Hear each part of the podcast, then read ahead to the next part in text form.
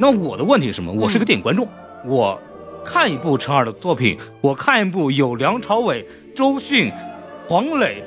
王传君这样的演员共同参演的作品，嗯，我不能忍受一个这样水准的演员在里边演主角。欢迎收听新的一期什么电台，我是黄老师。我是大老师，然后这次呢，我们又是在这个春节期间录的第二期节目。那么上次呢，在《满江红》的节目当中呢，就是我们受到了大家的关注和欢迎啊，我们这个群里的这个新同学蹭蹭蹭的上涨啊，非常感谢大家。嗯，感谢感谢感谢家人们啊！然后就有一个疑问啊，就是为啥我们那期《满江红》的节目评论区全在让我们评价王一博，你知道吧？尤其是这个下面清水的，就是期待小宋老师去批判一下王一博。对啊，你看看，这种要求啊，就按照我们什么电台一贯的英勇的这个风格，对吧？没错，那肯定不能满足大家啊，不不能满足。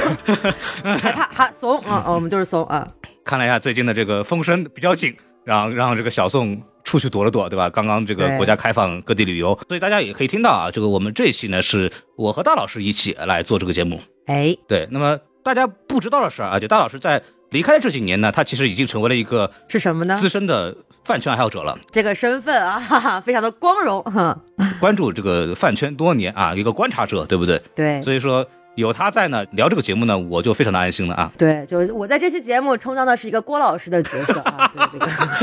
背锅侠啊，对，原来我才是郭老师、啊，这么个，郭老师是吧？没错，这时候郭连凯打了一个喷嚏，啊，那么我们这边饭圈的保障也有了，对吧？那么我们作为一个影评节目啊，说也不能让一些和电影表演没啥关系的演员太干扰我们，对吧？所以说我们除了王一博之外呢，还是正儿八经要聊聊这个比较专业的电影呢，对吧？所以说我们就哎，你可不敢这么说，我可不是王一博的视角啊，我不敢，我不敢哎。没有，我们正儿八经聊聊这个专业的东西啊，所以说我们还是请到了这个号称非常喜欢这部电影的一个 UP 主，叫钟队长同志啊，让我们掌声欢迎一下。哦。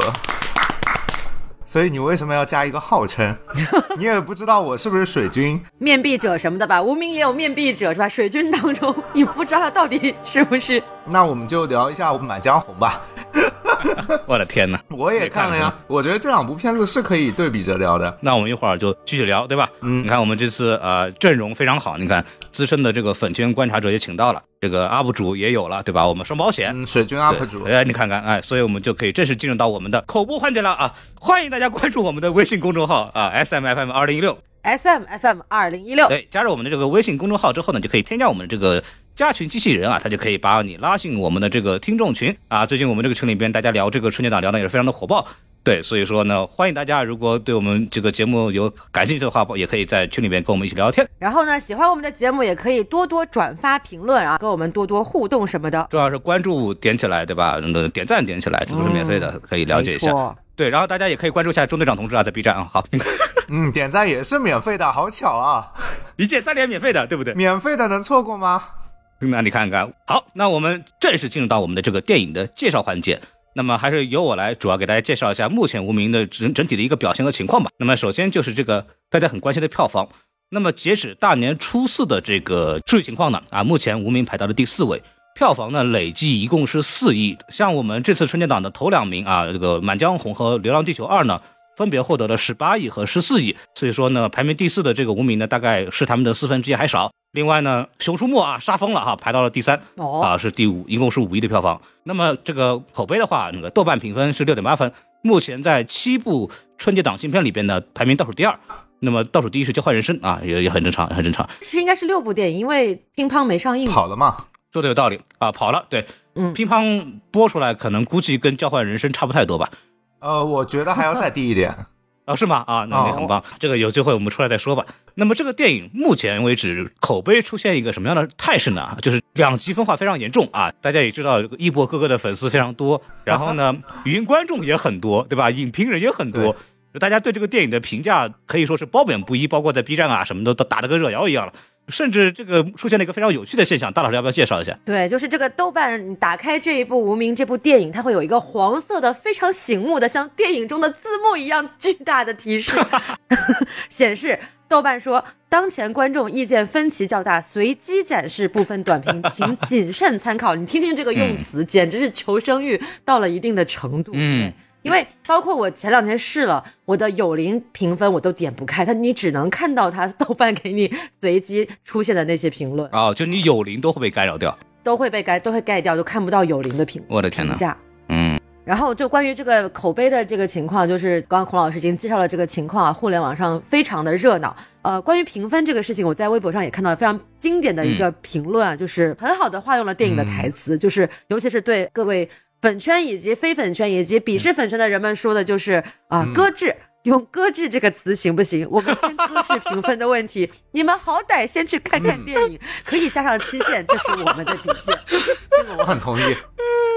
太精彩了，这是我见过最精妙的化用电影。牛逼的，对对，确实，我这次也是才知道，原来大家有很多人是真的不看电影就能评论的。是豆瓣的一个机制问题，因为毕竟豆瓣上有很多电影我们没有机会在电影院看嘛，所以他只能这么打。所以豆瓣是不是应该向大众点评学习一下，看了的人才有资格打分？那关键盗版电影你无法知不知道看没看过嘛？然后呢，就以我这个啊资深饭圈人士，当然我现在已经退圈了啊，就声明一下，本人已经与饭圈毫无瓜葛啊，现在是一个纯中立客观的视角啊来聊这个事情。那谁来背锅呀？这怎么办？朱队长，要不你吧？就我们我们本期节目第一个抢沙发的人来背这个锅怎么样？好的，嗯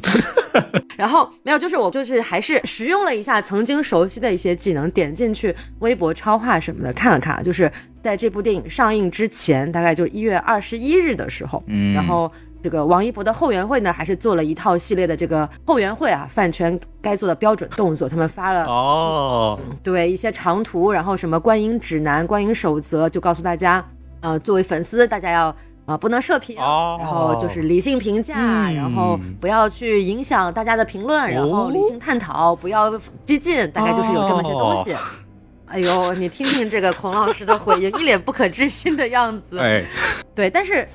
但是这个呃观影守则是发出来了啊，内容也都非常的详实，非常的合情合理。对，但是呢，依然毫不影响这个网上 炒的像热锅一样。，对，炒得像热锅一样也就算了，这个倒还好。这个我关心的是，大家都知道这个电影射频这个问题非常严重，包括我在看电影的时候都有看到一博哥哥的粉丝们在一一博哥哥出场之后呢，纷纷拿起了这个手机，开始了拍视频。对我也不知道大家是以后不打算在流媒体看这个电影，还是怎么回事儿，对吧？对，毕竟大家还是要花钱去看这个电影的嘛，对不对？才能给哥哥贡献票房啊。这个评射现象啊，首先是违法的啊，这个在大陆其实没太管，但是在其他地区呢，基本上就是重轻则罚款，重则甚至会拘留的这么一个情况，在各地可能不太一样，就是它本身是一个非常严重的行为，所以说。请大家不要评射，并且如果大家如果对看一部电影啊非常高兴、非常激动啊，觉得我终于看这部电影怎么办呢？大家可以在朋友圈发一下票根什么的，也非常好。对，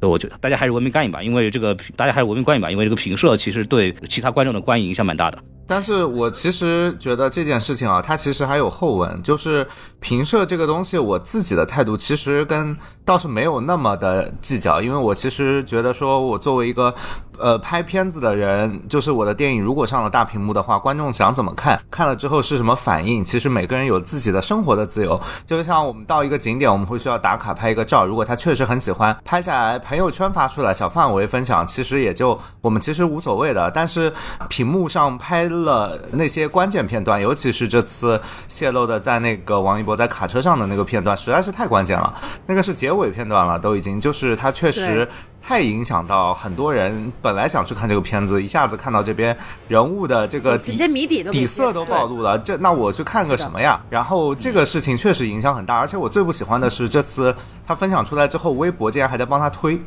这个我觉得微博简直是没有太没有素质了。大眼没有心。对，微博从来没什么素质啊，非常好。是的，电影还有一个非常有意思的这个口碑现象，就是目前为止在豆瓣上这部电影的评价人数高达四十二万人，嗯啊，大概是什么概念呢？它应该是成为了本次春节档被评论次数最多的一部电影。你看排名第一、第二票房的《满江红》和《流浪地球二》分别是三十七万和三十九万，但是人家。电影的票房只有别人四分之一，所以说这个到底有多少人看完这个电影评价的就很离谱，你知道吗？对，嗯，可能因为王一博或者因为其他元素的存在吧，这个电影呈现出了非常神奇和有趣的这个特点，所以我们也觉得可以来给大家聊一聊。那么说完这个口碑信息呢，聊一下主创。啊，简单介绍一下啊，这个导导演陈耳当年在北电有一部电影叫《犯罪分子》的短片，凭借这个短片呢横空出世啊，这个作为一个处女作就敢用徐峥这样的影帝级演员的人。当时在这个内部放映之后呢，就是几经四座啊，得到了业内的这个疯狂的认可啊。但是后来几年也没拍没拍过片子，然后之后呢又拍了这个《边境杀手》，请了一个杨坤，这个演黑社会，对吧？再之后呢就是演拍了这个我们大家相对的比较熟悉的就是那个《罗曼蒂克消亡史》这个电影呢，我们之前节目里在好几年前也讲过。大老师应该也参与了，我记得印象深刻。对对对，没错，那应该是我被骂的最惨的一期节目，不知道这一次有没有机会超越他。好的，那么还有包括钟队长，其实在 B 站上做过相应的视频。对，那么《罗曼蒂克消亡史》的这个故事背景和影像风格和剪辑呢，跟本片是相对来说比较类似的了。是的，对。那么说到演演员的话，呃，三位可以说是影帝影后的人物啊，梁朝伟对吧？Tony 亮对吧？然后还有黄磊，还有周迅，然后稍微年轻一点中生代的江疏影、大鹏、王传君啊，大家也比较熟悉了。对，然后年轻点呢，就来到了我们两位非常有意思的演员了。首先就是我们的这个张静怡，在片中演这个王一博的未婚妻的，她是那个一个电视剧《风犬少年的天空》的女主之一，长得就那种非常校园初恋脸的那种演员啊，就在我这看来，就跟这个周也呃长得非常非常像，像那个风格那一挂的演员吧。然后王一博啊，著名的业余摩托车骑手、街舞舞者、花牌爱好者以及业余演员啊。在演艺圈最出名的作品呢，应该是有一部叫做《陈情令》的单改电视剧。我如果记得没有错的话，是演蓝忘机那一角，对不对，大老师？我厉害了，孔老师记得一点都没错的。你看看，哇，我真是一句话都插不上呢。哎，闻所未闻，什么都不知道。这个王一博当年跟这个另外一位演员，他们两个人主演那个剧呢，在 B 站上就基本上可以说席卷。啊，我大概了解了一下这个热度的问题。当年年度二零一九年的热度，呃，仅陈婷婷那一部剧的热度就盖过了哪吒、复联四等呃三四部大片吧，大概是这么一个情况。对，所以说当时可以说是这个一时无二啊，风光无两，对不对？哦，你说到这个，我其实今天才被科普了一下，就是我其实不太明白为什么有人刻意要去黑王一博，然后就是今天朋友跟我科普了一下，其实就是之前演的那部剧的另一位演员的那个两边的粉好像撕开了，然后从此以后好像就有了这个呃世交的渊源。啊，世交的渊源，这话说的漂亮啊！这个今天我们节目里面不要讨论这个部分，太危险了。说起来真的是啊，这就已经危险了吗？我名字都没报呢。危险是一回事，更主要的是这个渊源实在是太过源远流长，太久了，一一时半会儿讲不完。对对对，我还因此被人拉黑过。对，然后。哇，你看看，对，然后我们把这个危险的这个主创部分结束之后呢，我们来赶紧进入我们的这个打分环节，好吧？打分环节更加的危险了，然后，然后我们还是让中队长先聊啊，中队长你先替我们承担一下这个。我第一个打分吗？对，五颗星，那大概三颗半吧。哦，还可以。就是你以为我会打的很高，对不对？我还好啊，就是我是觉得三颗半它是一个比较中肯的分数。嗯。就是因为电影，其实你打分的话，你肯定会问我的视角，但是我的视角是很综合的。就是说我既会考虑市场，也会考虑这部片子的它是怎么诞生出来。就是说，首先我们也知道这部片子的企划，它是博纳的某某三部曲。然后你想到它同一系列的另外的片子是什么，对吧？对比就没有伤害。你这样比，然后他要在这个系列里做成这个风格。这个定位、受众、受众定位以及风格其实是很难的。就是说，这些东西执行上的前期制作、沟通的制片上 battle 的，跟上面审查这种勾心斗角的过程要全部算进去，所以我是给他加分的。然后我也考虑到，就是观众不接受他，我是给他减分的，以及他有最重要的剪辑上出现了大问题。然后，但是整体的就是制作水准，我是被他打动的。就是说，如果每一个从业者都在用这种。心思做电影的话，那那我真的是啊，觉得这这热泪盈眶的感觉，所以我这些分数全部是加上去了。但是不得不说，就是他在那观众那边肯定吃不到好处，而且最扣分的点就是我如果扣他一点五颗星，一颗星整全部扣在宣发上。嗯，就是这简直是我我有史以来在中国见过两部片子宣发是这么差的。另一部就是那个地球最后的对，印象深刻，真是这说明英雄所见略同，大家的感觉其实都是差不多的。那个说到那部电影，我还真的是那个跨年夜去看的，我也是，我也是，我出来之后打不到车。我哦，还以为你要说出来之后没有人接吻呢啊！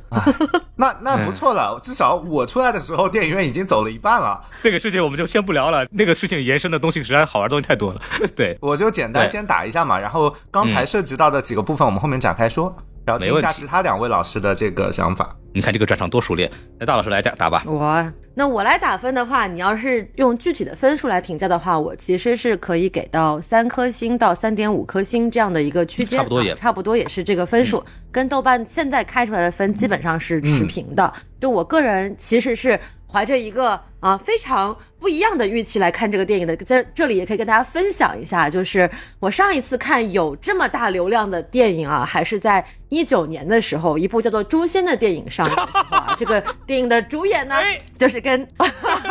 另一位演员。哦，对而嗯，对，而且为什么印象深刻呢？因为那部电影上映刚好是我生日的前一天。然后我有一位那位演员的粉丝朋友，嗯然后他非常热情的给我买了一张这个电影的电影票，说是送给我的生日礼物。好家伙，然后我去看这个电影，对。然后我看完出来之后，要不是真的交情太深，我这种就直接拉黑了。对，所以我怀我是怀着这样的一个预期去看这样的电影。当然了，那部《诛仙》的导演也姓程啊，叫程晓东，哎不能跟程耳相比。虽然所以说，其实两部电影看下来的感觉还是挺不一样的。至少这部电影看完之后，我觉得至少是还 OK，还不错，很流畅的能够把这个电影理解完，然后能够看完，觉得还可以。至于王一博的表演呢，也没有特别的出戏，所以我觉得我可以给到一个平均分三分的一个程度，然后可以打到三点五星的话，是解释一下我特别喜欢成尔电影的英文名。嗯哦，就比如说上一部《罗曼蒂克消亡史》，嗯我的豆瓣是打了一颗星啊，就是 好家伙唯一的一颗星给了他的翻译，就是 wasted time，就感觉看完这部电影就是跟他的英文名一样，浪费了一段时间。我我觉得啊，《罗曼蒂克消亡史》我们先不谈，我可能要重新再看一下，重新感受一下。但这部电影我是还 OK 的。然后它的英文名叫做《Hidden Blade》，我觉得其实比中文的《无名》要更有能够体现出电影的中心思想的感觉啊、因为《无名》它多少带一点稍微偏向褒义的那种无名英雄的感觉，但是 Hidden Blade 就是更中性的去呈现这样的一个现象。然后据采访来说，陈耳说这个 Hidden Blade 的翻译是贾樟柯翻译的，啊，而且这个有点厉害了，科长还是有点东西的。而且这个 Hidden Blade 的意思是袖剑，就是那种藏在袖里的，藏在袖对的那种暗剑，其实跟地下工作者的身份也非常的相似。所以哎，这个翻译可以给他加到零点五。其实如果反过来很有意思的是，你如果把贾樟柯的翻译 Hidden Blade 反过来，你要译作中文的话，其实很多人会译作暗杀。啊，不是应该弄成暗箭什么的吗？呃，我觉得就是翻译组会会意译的，就是译成暗杀。对，这个暗杀可有意思了，就这个这个暗杀也是开启了整个故事的这么一个关键时间点。对，就跟无名他被音译了，译作 Hidden Blade，但其实他并没有这个 blade。你其实发现他审查没有通过的东西，通过这个翻译又绕回来了 嗯，是的，就无名其实只有 hidden，他没有 blade，但是这个 blade 这个词还是很重要的。对。那到我来打分了，因为我是大年初一看的，我就那当天看完两部电影，然后大年初一头一天，对正月里来是新年嘛，对，因为我我其他电影都看了，就我在这个之前我把我已经看完四部了嘛，对，然后我那天跟小宋录完《满江红》那个节目，我们两个没事干，我说十点了啊，把最后一部电影看完，我第二天要出门了嘛，还买了一个 IMAX 的哎《和平影都》哎呀，哦，看的这部电影，哦哟，贵一百多块钱呢，我们两个人啊看完之后，就是就是出来以后，我们把手里的摔炮往地上一扔，这什么玩意儿？那不得不说，炸和平影都的票价得背分一下锅。对，这这简直是我看完就是有一种愤怒，有一种离谱。但是，我现在重新是在想的时候好多了，但是当时看完以后感觉是非常难受的。就这个电影在讲了个啥？到底对吧？讲了个什么东西？再再加上他这个电影，因为也经过一些手术嘛，对吧？然后呈现出来，被我们看到一些端倪，也显得就是更加难受了。所以这这是的个电影的观感是非常不好的。我当时是，所以我给了个两颗星吧，就就这么个就这么个事儿。然后我们之后具体再说。对这部电影的其实场外信息可能分量会比电影本身要多很多。没错，这个这个也是我个人很讨厌的一个事情，就是嗯，我觉得他宣发的第一波打点，其实打王一博真的很失败。嗯，超级商业大片，就是我不是说王一博 不有问题啊，我是觉得他的打点很奇怪，他卡在一个春节档打一个以 idol 作为卖点的点去宣传一部革命背景然后是的文艺片。你就是觉得这个东西他什么都想要，结果把最重要的东西就是搞错了，就是这部片子到底是部什么样的电影，他没有考虑过。嗯，对这个观众对这个电影是完全没有预期的。然后，尤其是我第一次看《罗曼蒂克消亡史》的时候，也是充满了愤怒的。就是你，如果你对陈耳没有预期的话，你会很容易被他激怒的，大概是这么一个情况。那那就是第一次看《罗曼蒂克消亡史》的我呀，就是出了影院怒而打一星。对，所以说我们嗯具体还是呃，在接下来环节好好聊聊这部电影呢，就还原一下它本来的样子。嗯，那么我们还是先聊聊这个优点，对吧？我们就是我钟队长同学，他在看完之后，我们两个其实进行一些观点的交锋。我觉得我觉得电影贼烂，他说哎我挺喜欢的，对吧？啊，我觉得这部电影很好。对啊，所以说，然后然然后他一直跟我聊的时候，一直提到一个点嘛，就是就是他觉得他做的精致嘛，是的然，后有腔调嘛，对吧？然后呢，中队长，你可以聊聊，就是你觉得这个啊、这部电影无疑它给人最大的带来了最大的呃直观的优点，肯定是它在各种影像上啊，在美术上的，在细节上的一些对考究啊，这也是陈耳他在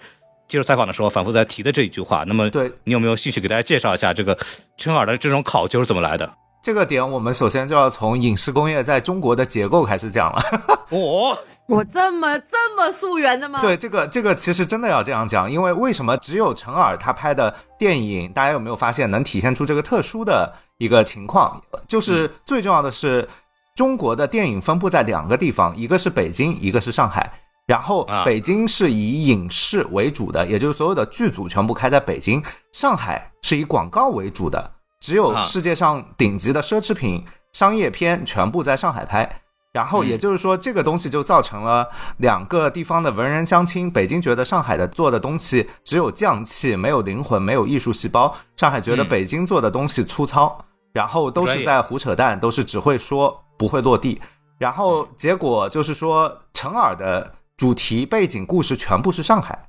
也就是导致了他的电影会在上海拍摄，这其实是非常罕见的。然后上海因为它有广告片的这个环境在，然后它的美术、灯光以及摄影全都是世界顶级的，你可以在上海借到全世界借不到的机器和镜头，包括这一次那个无名使用的阿莱的这台最新的机器。其实我在那个蝙蝠侠的之前半年前节目已经说过了。就是这台机器的特性，其实但是大家就是可能觉得我在打一个广告吧，但是就是这个东西是跟我们平时工作性能能给阿来打广告是我们的荣幸。你的粉丝觉得你在给阿来打广告，他是什么逻辑？他以为他们买得起阿来吗？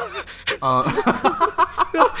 就是就是我们绕回到一个点上，就是回到片子上，就是这个点说明什么？就是这些东西是跟我们日常在每天在打交道的东西，就是他要的那几颗镜头，包括说我去看了《无名的参数》，他那个摄影指导分析，他要的那几颗镜头其实也是海外调过来的。为什么？因为他要的是 vintage 镜头，就是说现在已经停产了，然后很多的这种镜头光晕，其实它的散光的方式都是很久之前的。然后它配上的嗯又是最现代化、最新科技的那个，呃，可以在最黑暗和低照度的情况下分辨出层次的摄影机。然后这两个东西就是最尖端科技加上最古典审美两个东西合在一起的一种技术，这种东西不可能在北京见到，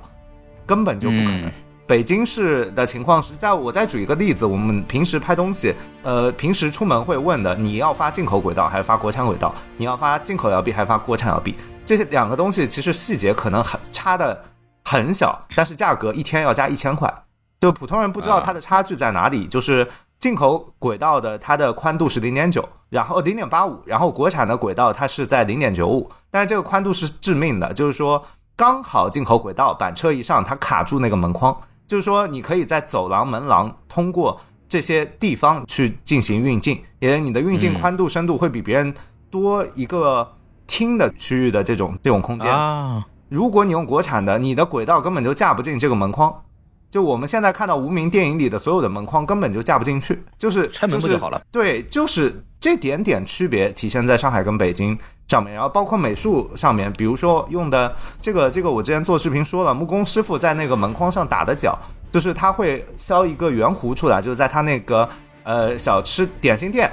就是我们可以看到典型，包括它主海报嘛，群像式的那个主海报背景里面可以看到它后景那个窗子边角上都是削了一个弧角的。这个弧角有什么用呢所？谓的法式装修啊，这个弧角屁用没有。但是问题是我们所有的美术木工师傅，我们去开开景片都是用切割的，就是说它打出来的一定是直的。这种弧你也就是要它重新手工打板再去做一个的额外的工作量，这是要这是要额外说的。这个东西这是另外的价钱。对，真的是另外的价钱了。就它里面全都是另外的价钱，就比如说那种，就是就比如说瓷砖的美缝啊什么的，就不会说剧组做到像他这样的。然后尤其这个能做好，也只有在上海的剧组，因为广告奢侈品广告给上海的影视环境的训练实在是太严格了。就是你知道，就是海外的那种，比如说迪奥或者是那个什么雅诗兰黛，就这这种品牌。然后他们对于产品的一点点上面的光泽都是要去抠的，细节上面的漆的这种质感都是要抠的，因为就是广告是按照帧来拍的，一秒一帧每一个画面都是要抠到死的。然后就是如果这个画面跟之前的做那个呃那个故事板上的有一点点不一样或者要求不对，就要在里面磨，停下来磨，然后价格呃又是按天计费的人工，所以说这种说白了就是有钱你才能做到。这这个水准，然后北京的环境是什么？套拍，就比如说你拍一个演员，你就是两台机器一摆，你打个大通调的光，就是就是差不多调，然后能拍，后期能调，也就也就操作掉了。他们不会去计较，就是说这些细节上有什么东西，因为钱这个东西它更宝贵啊，它它应该是用来剧组一天的这个，比如说制片费啊，生活的这个成本支出。但是你在这部电影里，你完全看不到，钱不是问题。钱钱真钱不是问题，就是，而且其实反过来说一句话，大家真的觉得说，呃，你有钱你就能拍出好电影吗？其实不是这样的。你看我们每一年中国像 First 影展，每一年会爆出多少的新人导演，但是为什么你会发现他们出来之后都去哪儿了？都没有声音了。一年没有多少部片子是 Burst 新人导演拍的，为什么？因为艺术类的导演他们。第一部片子处女座肯定是不花钱的，然后，嗯，这个人你并不知道他有没有花钱的本事，他能不能把钱花在刀口上？比如我们刚刚说的后面的那个玻璃，他为什么在那个门框上开了角，而他没有把这个钱浪费在别的地方？是因为这个东西同时被他设计进了主海报，然后，就是他很会利用自己的钱，他能够花在最精致的地方。比如说我这个拿破仑，拿破仑，他拿破仑要拍特写。然后才会去，就是说给你整这么一个呃现场去做一个这个东西，然后然后让师傅马上现场搬过来，他还甚至还是热的脆的。那么他在质感的表现上，这个东西有没有区别？我说句实话啊，拿破仑可能没有，因为就是但是有一个问题，你 拿破仑放在那个桌上的时候，你周围的演员的表演是不一样的。就是说，这个东西会激发整个演员的状态变变成那种状态。然后我们再举个例子，我们看到他吃很多日料，这个东西我们是很注意的。就比如说，在我在我们平时工作拍摄当日料的时候，刺身类的东西一定只能现买，因为它是冰冰了之后，它的品相会变，就是它在常温下它的颜色就变了。这个颜色变得，在我们工作已经习惯的人看来是很明显的，就是生鱼片的颜色从粉红色变成熟的颜色，就是这个东西。可能普通观众根本不会在意，但是我们已经能看出来的人是不允许这个东西发生的。给大家补充两个小知识啊，就刚刚说到这个两个吃食，对这个拿破仑呢，陈老师请了，据说是上海最好的点心坊做出来的这个拿破仑。采访里透露呢，就光这个拿破仑就吃掉好几万。对啊，这么多啊，因为做了很多嘛，然后一直要拍嘛，重复拍了很多遍是吧？除了拍戏要用的话，演员还会偷吃，比方说大鹏这样的演员，对。然后包括刚刚钟队长说的这个日料的问题，因为里边有很多的这个日料的戏，那个日料在有日料戏的这个期间，他们是专门请了一个大师傅在现场摆了个摊儿，现场做日料，然后演员同时也是可以吃的啊，也可以问大鹏。严严重怀疑这个是公款吃喝啊，建议这个 大鹏那个时候拍戏的时候吃的很开心，然后他不是过了几个月杀青了嘛，然后回来要重拍一些戏份，回来的时候就他就问导演说，导演那个那个日料还有吧？然后导演说那段戏杀青了，我们这没了，就是还还惦记着的，对，还有这个事情，对他还是专门为了这个戏做了一些很精巧的设计啊。刚周队长这个说法，我其实总结下来就是，首先因为他是在上海嘛，然后上海是在一些很精致化，在影像的质感、美术的设计等等这些的这些操作上，长久以来是比较习惯做的更精细的，对。然后包括陈耳这个人本人也对这个东西的要求又很高，所以他能够。体现出来整体这个影像质感跟别的导演，尤其可能是从北京京派这个训练出来的导演是不太一样。虽然陈耳也是对北京电影学院出来的，陈耳是北京电影学院出来以后分配到上海的制片厂的。嗯，他的其实就是后面的主要的拍片的这个呃还是在上海，而且你可以看到他后面到了上海之后拍的片子，跟他一开始的那部毕业作品有很大的画面上的区别。对，说白了，其实还是有点用在拍广告的质量要求。哦，总结的太好了这句话总结的太好了。就让我想到了我前段时间采访那个何处生长那个导演龙凌云，他也是干了三十几年的不对二十几年的广告，连拍杂连带拍杂志带拍广告片儿对然后四十岁的时候拍了第一部电影，然后那个出来一出来那个出手就跟一般的年轻导演是完全不一样的。是这种工业的训练，其实还是很重要的。就是广告，它是和电影和以前的电影啊一个级别的那个影视设置，然后下面才是普通的，就比如说文艺片，然后文艺片电影在下面才是电视剧，电视剧下面再下面底层才是综艺，就是是有这样一个生物链它存在的。就是说，广告虽然没有灵魂，而且甚至出卖灵魂给客户，对吧？但是它可以训练你的就是影视的画面表达能力，因为广告经常是你不能文字是要去说广告词的，所以你你全部要用广告来表达它的视觉，就是甚至我刚刚说到那种训练，就是给我们。这一代的，就是影上海的影视从业者造成了巨大的压力，很多人是嗯没有办法通过广告圈的这个考验的。就是你进到这个行业里，如果你一个活失误了，你可能就被赶出去了。就是它的代价太重了，因为花的钱太多了。就是一颗镜头都是伤不起。就比如说现在大家很喜欢 《三体》电视剧，它就是我的长期合作的，已经十年的摄影师拍的，就是广告摄影师，嗯，就是它的质感已经被已经被打磨到本能了那种，他就是技术人员，但是就是审美到底有没有模板，或者说有没有一个固定的衡量标准？你从很高的级别讲是没有的，但是其实，在大范围里面，审美还是有标准的。嗯，没错。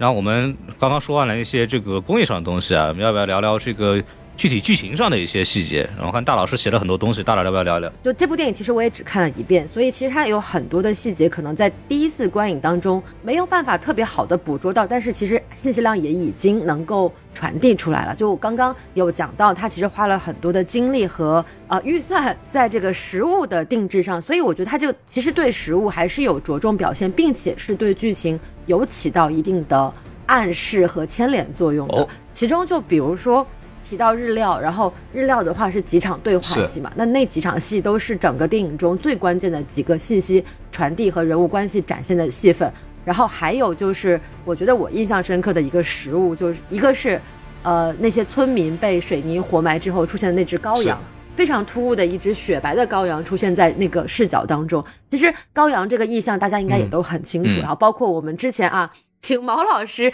在他和他的他这期节目当中也有提到过这个羔羊的意象，然后结果他刚出现之后，就下一个镜头就是变成了羊肉汤，嗯，对，瞬间不突兀了。瞬间就进入到剧情了。对，就其实它的寓意也非常明显，就是待宰的羔羊嘛，然后这些老百姓就是可以随便被鱼肉的一个形象。然后还有一个是王传君家的醉虾，他一共出现了两次，两次其实都还蛮关键的一个剧情转折点。第一次。我印象不是非常的确定啊，如果我我记错了，大家可以在评论区指出。但我记得应该是王一博自己一个人第一次跟日本人出去执行任务，呃，因为公爵之子被杀了，然后他们去找黄磊那帮人算账的时候执行这个任务。嗯然后那个任务执行完之后，画面切到了王传君家，他在给他的爸爸过生日，嗯然后是一个俯拍的镜头，然后其中几只鲜虾从那个血红啊、鲜血淋漓的醪糟当中跳了出来，嗯然后又被人抓了回去，然后盖子盖上，但是他还在那个透明的玻璃盖里面就是蹦跶。我不知道，就是醉虾是不是本身就应该用玻璃来做，还不是的是说它真的是为了成这个这个我得解释一下，就是大家可能觉得我们就是我没有歧视广东人的意思啊，但是这江浙的人真的没有广东人那么凶残，会吃这种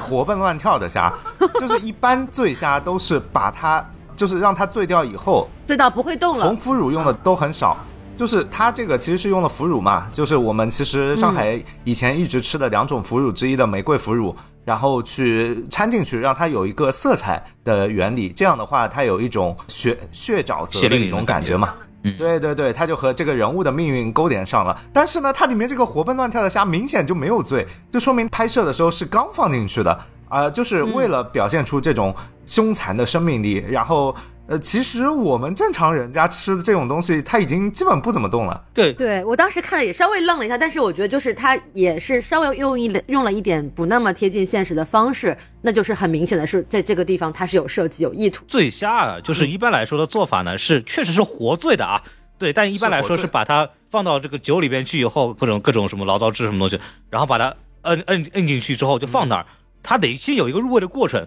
不是直接放进去就直接 就这么看的。入味啊。对对对，对对，本本片结尾应该打一个什么，在电影当中没有一只活虾上。有点离谱啊。有点离谱。对，没有，对，我们说回来，说回来，这个虾的意象，就是其实还挺表现出剧中的各个大小人物的生命状态的嘛。就是你在这个血浆或者是这个大熔炉里面，你没有办法逃脱出这个隐形的透明的玻璃罩，就是永远是命运是被时代摁在地上摩擦的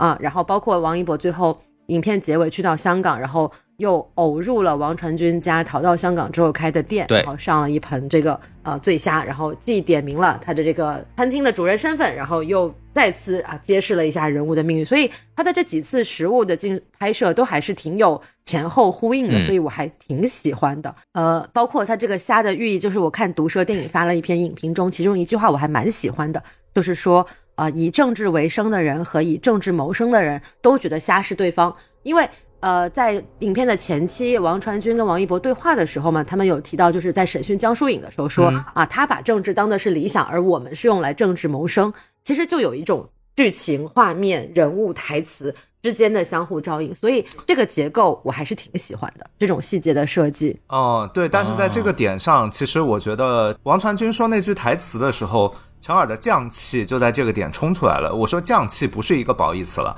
因为这句是是从普通话的角度讲，呃，以政治为生。为政治谋生是一个双押，嗨确实很拽。但是你其实用上海话讲“某丧”，呃，其实很少用这个词的。嗯就这是一个普通话的词语，就不是一个上海话会口语化会说的词。哦就是其实过于精巧了，过于精巧，就是王传君自己是上海人，他知道不该这么念的，但是他也理解这是导演在台词上设计的语言的押韵的点，他不想去破坏这个设计，于是用一种不太好的方式呈现出来。嗯，但我觉得观众如果说能 get 到这个点的，应该也都不影响的，是不影有响的点降对级过重。对，然后除了刚刚讲的食物，还有羔羊这样的形象，然后在电影中，嗯我觉得出现的蛮多的也是狗的形象嘛，就包括广州被轰炸的时候的那个。残疾的丧家犬，然后日本兵飞机上的罗斯福那个柴犬，应该是秋田犬吧，我也不知道。然后还有一个刑讯室里的恶犬，其实啊。也都多多少少映射了其中，比如说像王一博可能这种打手在前期啊打手形象，然后还有这种呃作为甘位啊什么天皇的奉奉献复命的这种日本小兵，还有一种就是预示着可能更多的是流离失所百姓的这样的一种丧家犬的形象。啊，包括我觉得他那个扔。食物出去，然后让他离开避难所的这个设计，其实也蛮有趣的，就是很像是乱世之中会为了一点蝇头小利，或者是为了保住自自己的那一点生命，然后去不顾一切的往外冲的这样的一种。他矛盾嘛就也挺像几个主角，就是都还是有嗯含义在里面。而且我觉得那个扔食物的特别好，就是那条狗它必须去那个大鱼里面捡那点食物，因为它没有那一点点食物，它真的就饿死了。这个其实就是老百姓的现实写照，然后跟这些吃大鱼大肉的这个大人物的对比，这个就是那个战争时代最特殊的情况。是，而且这个狗的形象其实也是梁朝伟这个角色的出发点嘛，是他在防空洞中目睹了这个形象之后，他才故事往后发展，所以也是某种他可能 啊，我们说的大一点，家国天下，心怀百姓，哼 作为我党啊坚定的斗士的一个原因。后来不是被他利用成话术了吗？广州没有高射炮，重庆也没有，投降吧。哦，这个这个其实另外的，我是觉得梁朝伟看到那条狗捡东西吃之后，然后他后面有一段是呼应的，就是他在餐桌上跟他们吃饭的时候说日、嗯日本的东西我吃不惯，嗯，对，然后那个日本人就说那现在你得习惯一下了。但是梁朝伟他就是一条广州的流浪狗嘛，然后就是王一博演的叶密就是那条，刑讯室里那个狗，对，对，就是一条走狗嘛。当时我跟小宋看完第一遍的时候，我们彻底傻着，我们看懵了，桥段应该拼哪儿都完全拼不清楚。看到大概一大半的时候，小宋突然问我：“哎，孔老师，你说这部电影的最早的时间故事应该从哪儿开头？”我想了想，哦，应该是那个炸广州那一段。对，当时我看的时候没有注意有梁朝伟，知道，所以我在想，这个炸狗这个戏跟后面故事有毛线关系？然后我想想，哦，本片没有一条狗受到伤害。然后我想了一下，哦，因为公爵之子的哥哥应该是那个空军。第二遍的时候我才注意啊，那里有个梁朝伟，对吧？就是这么一个事儿。对，那我觉得这个片子最大的问题就在于它的第一个环节，就是它的起点，就是大家有没有印象？就是其实是在那个早饭吃早饭的饭店里面蒸排骨，他们两个人对等排骨，然后等排骨对话当中透露出。要去执行任务，然后一一堆去处理一堆死人，然后坐上那辆车，在这个时点之后，然后我们简单的看到了一些梁朝伟的去找黄磊的聊天，一些喜剧段落，对聊天，然后 对很有喜感，然后这个段落之后，他其实突然就进入了那个大黄字标题的那个广州轰炸。这个时候，其实按照一个观众正常的逻辑，他会以为时间跳跃是往后跳的，嗯，这才是观众正常的思维。这个点其实我认为并不是说导演想标新立异，而是他失误了。就是这个片子最大的问题出在哪里？很简单，一般片子不会由导导演自己剪辑，而陈耳是这部片子的剪辑，他犯了一个最大的别人不知道的失误，就是他不知道观众不知道，就是他是全知视角。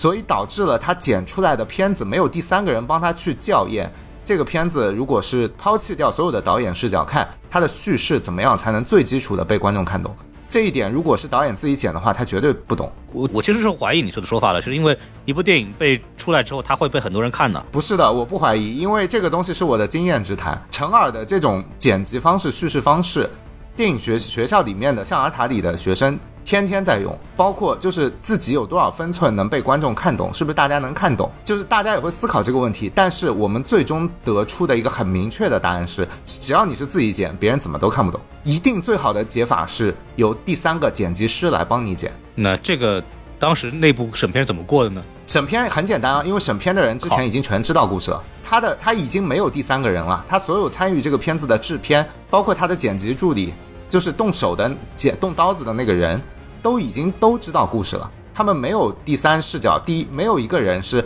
一上来全部从零开始看这个，嗯呃素材的，没有这样一个岗位，所以这个是一个只有在陈耳身上会发生的悲剧，因为别的导演不会自己动手剪。陈耳太想维持自己的艺术完整性了，为什么他的顺序这么跳，以至于观众可能其中的细节丢失？就是因为他自己剪很多东西，他都知道，他以为观众知道。刚刚我们正好聊到这个广州轰炸嘛，就正好说到这个这个电影从打哪开始，对吧？就大家应该看以后，包括跟我一样都很疑惑。那我们为了让我们之后的讨论更好进行，我们不如让钟队长把这个电影的主线剧情按照时间线再给大家介绍。就然后我们按照顺序可以继续说嘛。梁朝伟然后在广州被轰炸之后，然后到了三八年的上海，其实也就是在。那个太平洋战争爆发之前，日本偷袭珍珍珠港之前，上海处于孤岛时期的时候，也就是在那个八百的那部电影里面说的那个淞沪抗淞沪会战的后面，就是上海的一个特殊时期，因为当时的上海就是名义上。是由各国的租界进行这个管理的，所以日军其实不敢踏足的是英美德意的这些，呃，还有法租界，就是这些租界。然后他占领的是那个，比如说像是虹口闸北。这种在当时偏郊区的地方，然后就是这么一个结构下，然后大家都觉得说，哦，上海的租界内那就是全世界最安全的地方，然后所有的有钱人全部从全国云集到这里，然后同时上海包揽了整个东亚的周边，包括中国的那个呃海运。所以导致就这段时间是特别畸形的，也就产生了像电影里面穷人跟当地的富人的生活差距巨大。因为当时的原因，所以上海鱼龙混杂嘛，才会是成为这个故事的一个基点嘛。对，然后后面就知道梁朝伟是通过他表哥的关系，嗯，然后潜伏进了汪伪政权嘛，然后去情报总管，嗯，就是以前的东厂这种感觉。然后很有意思的是，梁朝伟这个时候审讯了江疏影。江疏影这个戏，我觉得特别出戏的地方是，他们两个对话的台词，我以为梁朝伟在审王佳芝，但但是好像我看到就是有微博是真的假的，是有评论说，好像大鹏的这个角色的某种形象就来自于易先生，先生。然后江疏影的这个角色就是来自于王家镇。对，对，因为那个大鹏本来就是在演的汪伪政权的那个高官嘛，情报高官。嗯，那个其实大鹏这个角色也很有意思，就是他的部长没有那么简单。我们以为他是一个墙头草嘛，但其实我看起来感觉我我觉得是这样的，就是江疏影这个角色，我觉得是有被剪掉的。江疏影跟部长之间是有一条感情线的，然后江疏影这个角色对于部长来说，不是说可以随便杀掉的。尽管从部长的身份上来说，这个人他是女特务暴露了，是国民党的特务嘛，就就应该说撇掉了，让他们自己处理。但是签发的杀死他的命令嗯并不是由部长本人签的，而是由那个汪精卫批准的。也就是说，部长其实对他有感情的。然后，因为梁朝伟放了江疏影一马，所以其实他的表哥是对梁朝伟的这个行为心存感激的。我认为是这样的，他是有私心的，就是说，所以他一直没有揭穿他表弟的这个作为共产党内线的这个身份。但是不管怎么说，这个大鹏演梁朝伟的表哥实在是没有什么说服力啊。啊，真的没有说服力，他们。然后最关键的就是江疏影在这个时候为了报答梁朝伟，要把那个日本留沪的那个名人录给他的，然后从名人录当中找到了那个公爵，把那个公爵用那个、那个时候黄磊还没有叛变嘛，然后就是派人一卡车人过去，然后把他打死了。然后接下来就是应该呃王传君和王一博就过去给他们收尸了。嗯，去吃排骨了。然后就是接下来有一场很有意思的桌子戏，大鹏哥俩对，哎和那个日本人吃饭，然后突然就是黄磊要跳反，然后然后黄磊跳反的原因那一场我真的觉得很喜感，他和周迅的那一场，就周迅说我有老公，你说我我怎么我朝夕跟你相处了五年，我怎么我怎么不知道你有老公？这一场之后就是黄黄磊叛变我，感觉这场戏可能也是补拍的，因为实在是太奇怪了。就是那个时候黄磊楚楚可怜，他那个大眼睛一瞪，就真的很可爱。我是个软弱的人，我的心被击碎了。哦，我是个软弱的人，写的太好了。对，然后就是黄磊叛变之后，直接联系了大鹏，然后部长就导致了部长和那个森博之还有梁朝伟三个人知道这件事情，直接派梁朝伟去，结果梁朝伟把大鹏对，把人做了，结果他们两个就知道了梁朝伟坐实了他是那个身份，然后梁朝伟就利用这个点，呃，让王一博的角色把自己做掉了。呃，大概就其实主线剧情就这么点。嗯，这个我刚刚说的是我们嗯现在看到的这个电影的剧情，但是其实我在看电影的时候，我前半部分基本是认定王一博的那个角色是个反派的。他确实是反派，他应。该应该是不存在反不反派，应该是一个就是黑黑白难辨的这样的一个角色。呃，我其实觉得不难辨，他是很单纯的反派设计，就是他的所有的设计都是围绕着一个 单纯的反派，就是一个纯粹之恶进行塑造的。嗯，就是最后，比如说他，大家有没有一个印象？王王一博有一个换领带的动作，他把一条白领带换成了一条绿色的、黑绿色的领带。他为什么要做这个动作？因为他知道自己接下去去的地方是会沾上血的，所以他把这个领带换掉了，而不像梁朝伟的角色，他会让血溅到白衬衫上面。嗯，就是这两个人从通过一个对服装的细节注不注意，就体现了两个人注意的点在哪里。嗯就是包括说王一博所有的表演，就我先不说这个角他演员演的好不好，这很明显他就是在简单的演一个坏人。就包括说最重要的是在卡车上的那一那一场戏，他如果真的杀了周迅那个角色，然后他去挑衅梁朝伟的那个动作，其实是根本就是多余的。嗯如果他是卧底的身份的话，也就是说，我相信故事在这个时候，他应该还是以王一博是一个纯粹之恶的情况去呃刻画其实周迅那个角色在电影当中是很明显的告诉你他没有被杀嘛，所以如果没有被杀的话，他做这个动作就是完全没有理由和没有意义的，非常的莫名其妙。但是通过后面的采访和一些其他的场外信息，我们其实得知，在最初的剧本当中，周迅的这个角色确实是被杀死了的，所以这个动作哦还是会出现在这个剧情当中。对，嗯这就对了。王一博和如果和梁朝伟都是共党的话，他们两个没必要打得这么你死我活，这毫无意义。对，是就无非就是你的目的最终不就是希望把梁朝伟给抓起来嘛，把这个周迅这个人把他让他消失嘛，就这么两个目的嘛。这两个人没有必要在这个封闭场所里边拼死拼活的打的那么惨。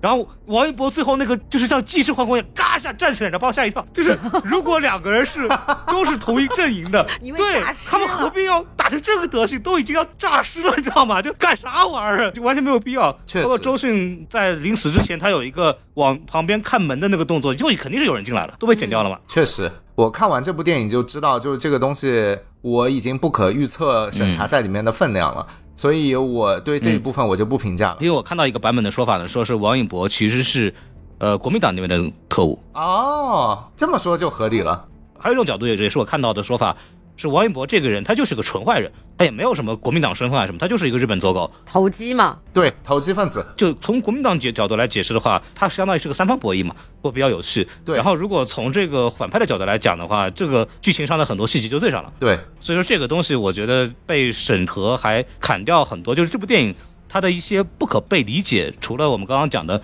剪辑的一些问题之外，它其实对一些审核对它的这个删改还蛮严重的。因为据我所知，这个也是通过朋友的朋友打听到的，这个原剧本大概被改了三分之二。啊，这么多吗？嗯对，嗯后期做了一些补拍，甚至他们后来还找梁朝伟补拍。梁朝伟说：“对不起，我现在已经没有时间了，对，已经没办法去再去弄了。”对，所以就有这些。哇，这也太多了吧但但！是我觉得，就审查这个东西真的就很神奇。我在电影院里面看的时候，就当大鹏背对着我们，然后一边是日本国旗，一边是青天白日满地红的时候，我整个人都震惊了。我说：“这是我在电影院能看到的吗？”嗯，这个东西我觉得还特别有趣。其实大家里面有个细节，不知道有没有注意到？一开始他不是那个大鹏要代表国民政府跟这个日本谈判的嘛，然后日本那边要满洲嘛，然后后来就是不了了之。然后后面一次直接就又来了，说日本人不谈了。但是嗯整个电影没有人告诉我们为什么不谈了。是这其实就是因为公爵死了呀。对，其实是因为公爵死了嘛。啊，但是因为这个剪的问题是，其实你根本看不出来的，对，因为他全剪乱了，他没有前后了，你知道吗？对，就是其实就是太恶心的地方，就是他觉得大家知道公爵死了是这件事情的原因，但是实在是剪得太隐晦了。嗯，对，但是是你后面慢慢自己去复盘的时候，也能够理出来对一条线。但是对于现场观影的观众来说，这个负担的压力太大了，所以大家从电影院一出来的感觉会很不好。尤其你从这个厅出来，你都还在复盘，旁边《满江红》出来，哎呀，刚才看的真爽呀！这一对比，气死了。好气哦，嗯，大概我大概看第二遍的时候，我才内心里把这个整个的时间线给大概串了起来，然后又看了一些其他的这个资料，才最终明白这个故事原本大概是什么样子的，然后才会把里边的很多细节能对上。否则这个电影我真的就是一般的观众看绝对是懵逼的，绝对是因为他这个一般的非线性解释，比方诺兰这种，它其实成块儿的，就是你、啊你是能很明白的知道哪块儿跟哪块儿是对着的，对吧？所以它不会对你理解剧情产生太大的问题。但是这部电影它的时间线全部是打乱的，然后还还会有画面的重复，然后包括前因后果的这个故事它是不连的。但它有的细节，我们说回到优点，它有个地有个地方很好，比方说一开场的那个。呃，梁朝伟的那个身份，我们怎么从一开始就知道他其实是一个内应的呢？是因为他到那个点心店去买那个拿破仑，然后第二个镜头就是这个周迅拿着一盒点心进来到家里边去拆开来，然后里边有一封信。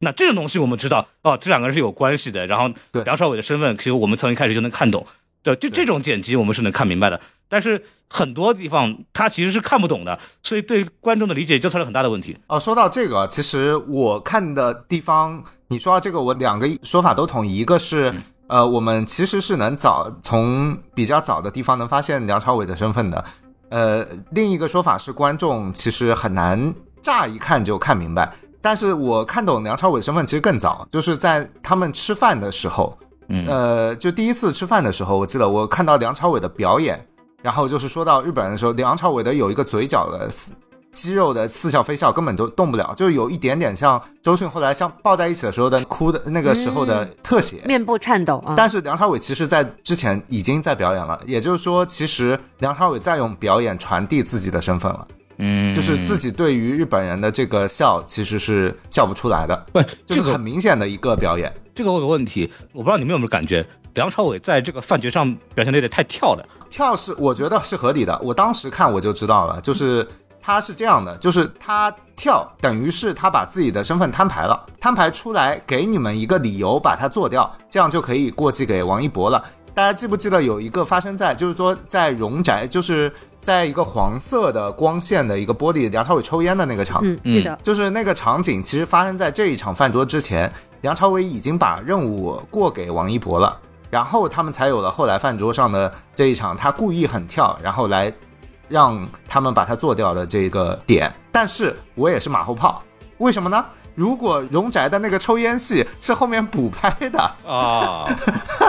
那么这个东西又说不了了。难道你又要再倒回去说，哦，其实后面饭桌上的戏也是不用补拍的？那这个片子就真的很麻烦了那。这个就没有编了，就编真的可能真的就不止三分之二了，可能整部电影都是重拍的。所以就我就不去推断这些东西了。因为我的问题是，如果按照你讲的话，那么他的原剧本，那王一博就是共党了，但其实王一博原剧本应该不是。所以说，嗯，这个我觉得这个不一定啊，就如果王一博是国民党的话，就也可以是一种某种地下形式的国共合作啊，嘛。国共合作是可能的，对对对有道理，道理。你说的这个倒是可以解释啊。刚刚说了太多的剧情上的问题了，我们来就是包括总结下来，其实包括观众理解的难度问题、剪辑造成的，还有包括剧情删改的删改的问题，其实造成了很多这个疑惑啊疑惑。我们刚刚其实也聊了一下关于这个故事的背景的问题。说完剧情，我们来说到一个本片，呃，各方面来说都都受到了很多的这个关注到的一个话题，就是演员表演问题，对吧？然后，当然我们毋庸置疑的啊，这个这些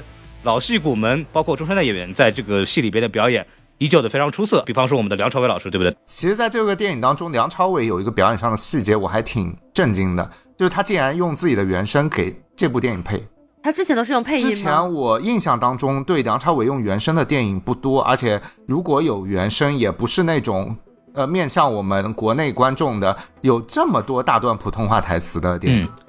啊，这是第一次对对对，我不，我补充一下，这是据陈耳说，这是梁朝伟人生当中第二次用国语来演戏。上一部是不知道上一部啥？上一部是那个嘛，那个手上套很多环的那个。呃，门大人突然，想到，是不是？呃，不知道呀。呃，哦，那个难道不用英语的吗？嗯，上气。气是吗？反正我没印象，我不知道，我没看过这种东西，啥呀？就当我们不知道吧，这个话题过了吧，不要聊上气。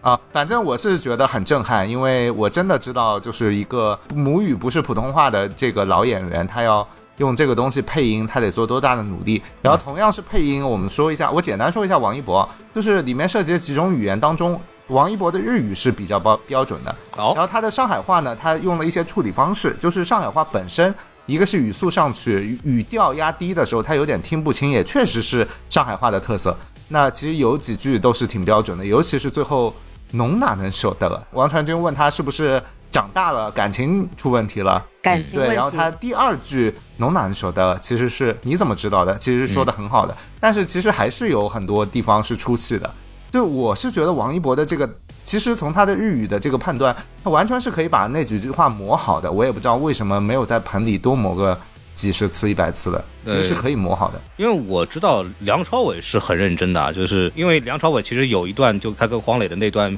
喜剧表演嘛，是一个长镜头嘛，他要说好久的，嗯对，然后、哦对然后梁朝伟就是一一个镜头直接说下来的，没有打磕碰，而且根据陈二的采访来说的话，其实梁朝伟是下了很多私功的，因为他现场的时候是没有就陈耳的剧组，因为有梁朝伟的原因。没有人敢在现场拿着剧本对台词，对，所有人都是准备好台词过来，直接开机直接演的。而且梁朝伟那一段戏，我记得细节的话，他是在晚上的八点钟开开夜场戏第一场，然后本来陈耳考虑到梁朝伟的这个普通话水平，本来是把那个呃关机的时间定到了晚上的凌晨一点钟，结果梁朝伟可能提前一个小时就把它拍完了，就非常非常哎呀太。牛了。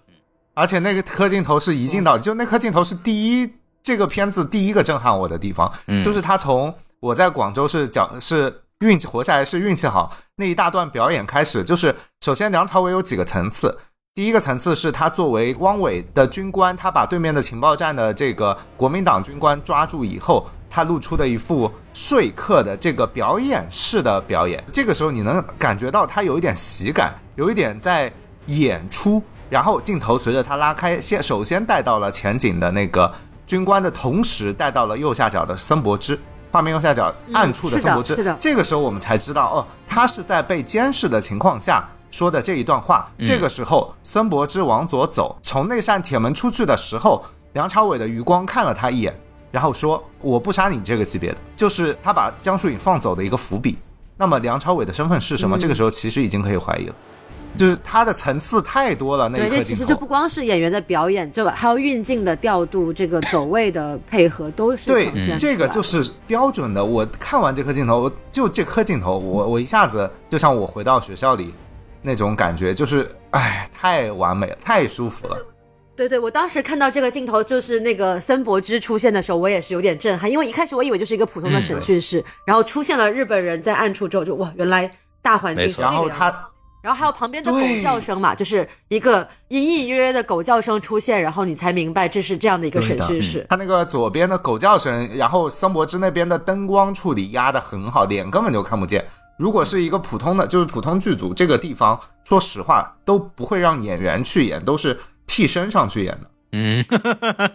真的，就是我说，啊，这个已经属于中国电影的陋习了，就是凡事都，哎呀，演员老师，演员老师，你到旁边休息，这种东西我们让替身来就行了。大家可能觉得我在说笑话，但这种事情是天天在发生，嗯，这是常态，恶心，真的恶心。你表演这块儿，大老师你要再补两句，然后我们就往下走。就说到老戏骨的表演嘛，就是除了梁朝伟、周迅、黄磊这种啊大 boss 级别的老戏骨之外，其实我觉得王传君在成尔电影当中的呈现也挺让人印象深刻的，因为王传君嘛，最近风声很大呀。这个 《三体》电视剧真人版什么的啊，微博上热搜词条热度也很高。但是不管他在别的地方表现是什么样子，究竟合不合适、出不出戏，但我觉得王传君在成尔的电影当中那个调子真的是非常对，哪怕是我很不喜欢《罗曼蒂克消亡史》，我也觉得他在那部电影当中的表现非常的精彩。然后在这部电影当中就更加的精彩，有种炉火纯青、如鱼得水的感觉。首先他讲上海话就是他的母语嘛，啊，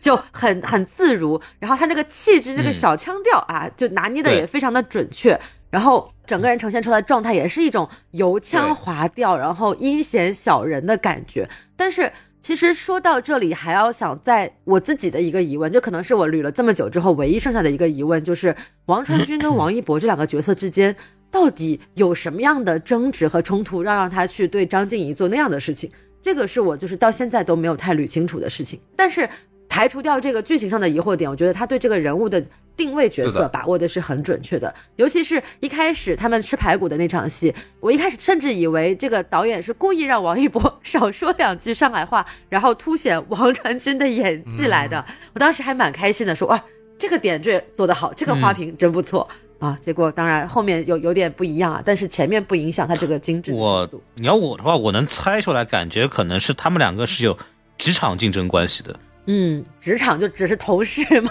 对，因为他们两个首先同事嘛，然后但是王传君跟王一博是不一样的，他们的角色定位。王一博是一个，首先他是一个独居的单身男子嘛，他的那个未婚妻是尹德宪嘛，其实大家不知道。对，然后他无牵无挂，无无挂然后表现出来也比较的，就是听话，比较顺着领导走嘛。然后王传君就有一种，就是说就在这个对行业里边老混子了，然后那种其实也有家人，然后我干这个活只是做一份工作，对，赚钱的，对，然后我的这个家庭生活也活得很一般，就跟王一博比，可能觉得这是一个风头正茂的这个年轻人，然后我这个人就只能在这个地方混下去了，所以他这个首先肯定是有所谓的竞争心理的作祟的。然后他那个未婚妻还这么好看，对吧？就明显前面就已经在给镜头，王传君是看上这个姑娘的，然后再加上他那个女生又是共党嘛，然后各种因素加起来就是得不到你，然后你又是我这个竞争对手的这个媳妇儿，然后你又是共党，索性就积极把你做掉不就好了吗？做哪个共产党不是共产党嘛，对不对？哦就我觉得有这个心态，但他这个行为是一个很私刑的行为，其实对于他的职场发展，对并带不了什么样的提，升啊。就这个点，我是这样理解的，就是孔老师前面说的，确实是这样。就而且我觉得这个王传君的人物刻画主要在体现他的职场，就是王传君为什么要去。呃，跟王一博的关系起初是同事，很好，但是我觉得后面并不简单的是因为职场竞争，而是因为他们在的是情报特务机构，嗯，特务机构也就是两面三刀的机构，就是他今天我摆到汪伪政权，明天摆给那个国民政府，其实都是有可能的。就是这里面他在呈现这个职场是不存在信任关系的。然后其次，我也不能理解王传君杀掉张静怡的那个角色的意义。所以我的理解是这样的，就是是啊，呃，王传君单纯的是因为有家庭的牵挂，他不能做出特别背叛这个情报机构的事情，但是他把张静怡这个角色杀掉，我认为是补拍的。就是是为了把王一博的角色彻底拉到那个点上做的无意义的一个推动，以至于后面会进一步那个呃点火浇油的去把那张报纸扔给他，这种行为根本就是无意义的挑衅。就很不符合他是一个我有家室，我在这个组织里混，已经这不符合一个老油子的形象呀。对啊，我再去做这种事情，我何必呢？我就当时我看到最后那个，尤其是最后那个，嗯，一字孔催党，哇塞，然后我就觉得这个应该是一起补拍掉的。哦，你这么理解是一个点，但我为什么说我那个观点呢？是因为是因为吃排骨那场戏，就是我是王传君点的，还是王是王一博点的？反正王王传君点的排骨，王一博多吃了几块，然后王传君只吃了两块。对，陈耳是一个出了名的不拍废戏的导演，所以说他有这段排骨这段戏，他一定代表了个什么东西的。对 我我是从这儿理解的。啊，就是说王一博这个角色从职场上来讲，其实拿走了本来应该属于王传君的东西，对，然后所以他就怀恨在心，就做掉了他的 fiance，对吧？未婚妻，就是你拿掉了我的东西嘛，那我拿掉你的东西嘛，是这么一个逻辑，嗯，对对对。嗯，哪一组的啊？对，就我我是我是这么想这个事儿的，也是有道理，也是有道理。所以其实就还蛮多，就因为这些莫名其妙的剪辑和莫名其妙的改动，然后反而 给大家了很多这种奇怪的剪对，然后如果再要补充剧本的话，原剧本的补充信息是这样的，因为在他们就是在这部片子在去年发的第一版预告片，是他俩去海边执行任务，把他们的尸体处理掉嘛？对。然后在这一场戏里面的原剧本，当时是这样设定的，就就是那个王一博骂王传君，然后王传君说：“哎呦，海域那个海太远了，嗯，他重，这个人太重了，然后不扔了，人一放，然后王传君就把那个人发现那个人还没死，对，然后王传君就把那个人补刀。”结果那个人就是公爵，对对对。结果就是王传君干了这件事情，王一博在场之后，王传君就想把王一博灭口端掉啊啊！就是他，这是原剧本的。哦，原来这个原公爵之子还没有死透，但是王传君补了个刀，然后就让他死透了，才导致后面一系列的什么和谈失败。然后他觉得王一博知道了他这个秘密，所以不能让他为了报复他。对的，但是这一幕在正片当中也这条线也被删掉了嘛。就所以我认为是补拍，就是干脆补拍了，把它改成另外一一种，呃，他因为未婚妻把他把他弄掉了，这这样一条线。嗯，反正到现在我们也很难看出来哪是补拍的吧？一个迷局吧？到底 原剧本啥样，谁也不知道啊？到底是啥情况？对对，还是聊聊这个演戏的部分吧。啊，这个说到我们说了那么半天这个王一博老师了，就不得聊聊王一博的演技嘛？这也是大家。这个本部电影最大的话题了，这个我也啊，聊到这里终于敢说了。大老师，我们把锅拿出来吧。我顶着锅先跑了，你们继续聊。大大老师有什么想说的？就我其实啊，就你真的要让我说的话，我在一开始评分阶段也提了嘛。就我觉得王一博的表演其实没有那么的糟糕，也没有那么的出戏。然后网上的那种一窝蜂的黑。其实啊，也是一种非常典型的饭圈行为。我觉得就不需要去评价这个部分，我们就把他的表演拎出来讲。因为我们也知道程耳是一个特别擅长调教演员的导演嘛，他能够让各种各样的人。就我们知道《罗曼蒂克消亡史》里面，他能够把韩庚和钟欣桐都这么完美的融入到。他的电影当中，所以我觉得王一博在这里能做到不是那么的出戏，甚至有几场戏我觉得还不错的状态。我觉得我可以给他的表演打到一个 OK，嗯，差不多及格或者及格不到一点点的这样的一个分数。是的，对，嗯，因为我觉得首先，呃，他的形象，他的那个三白眼哈，死鱼眼。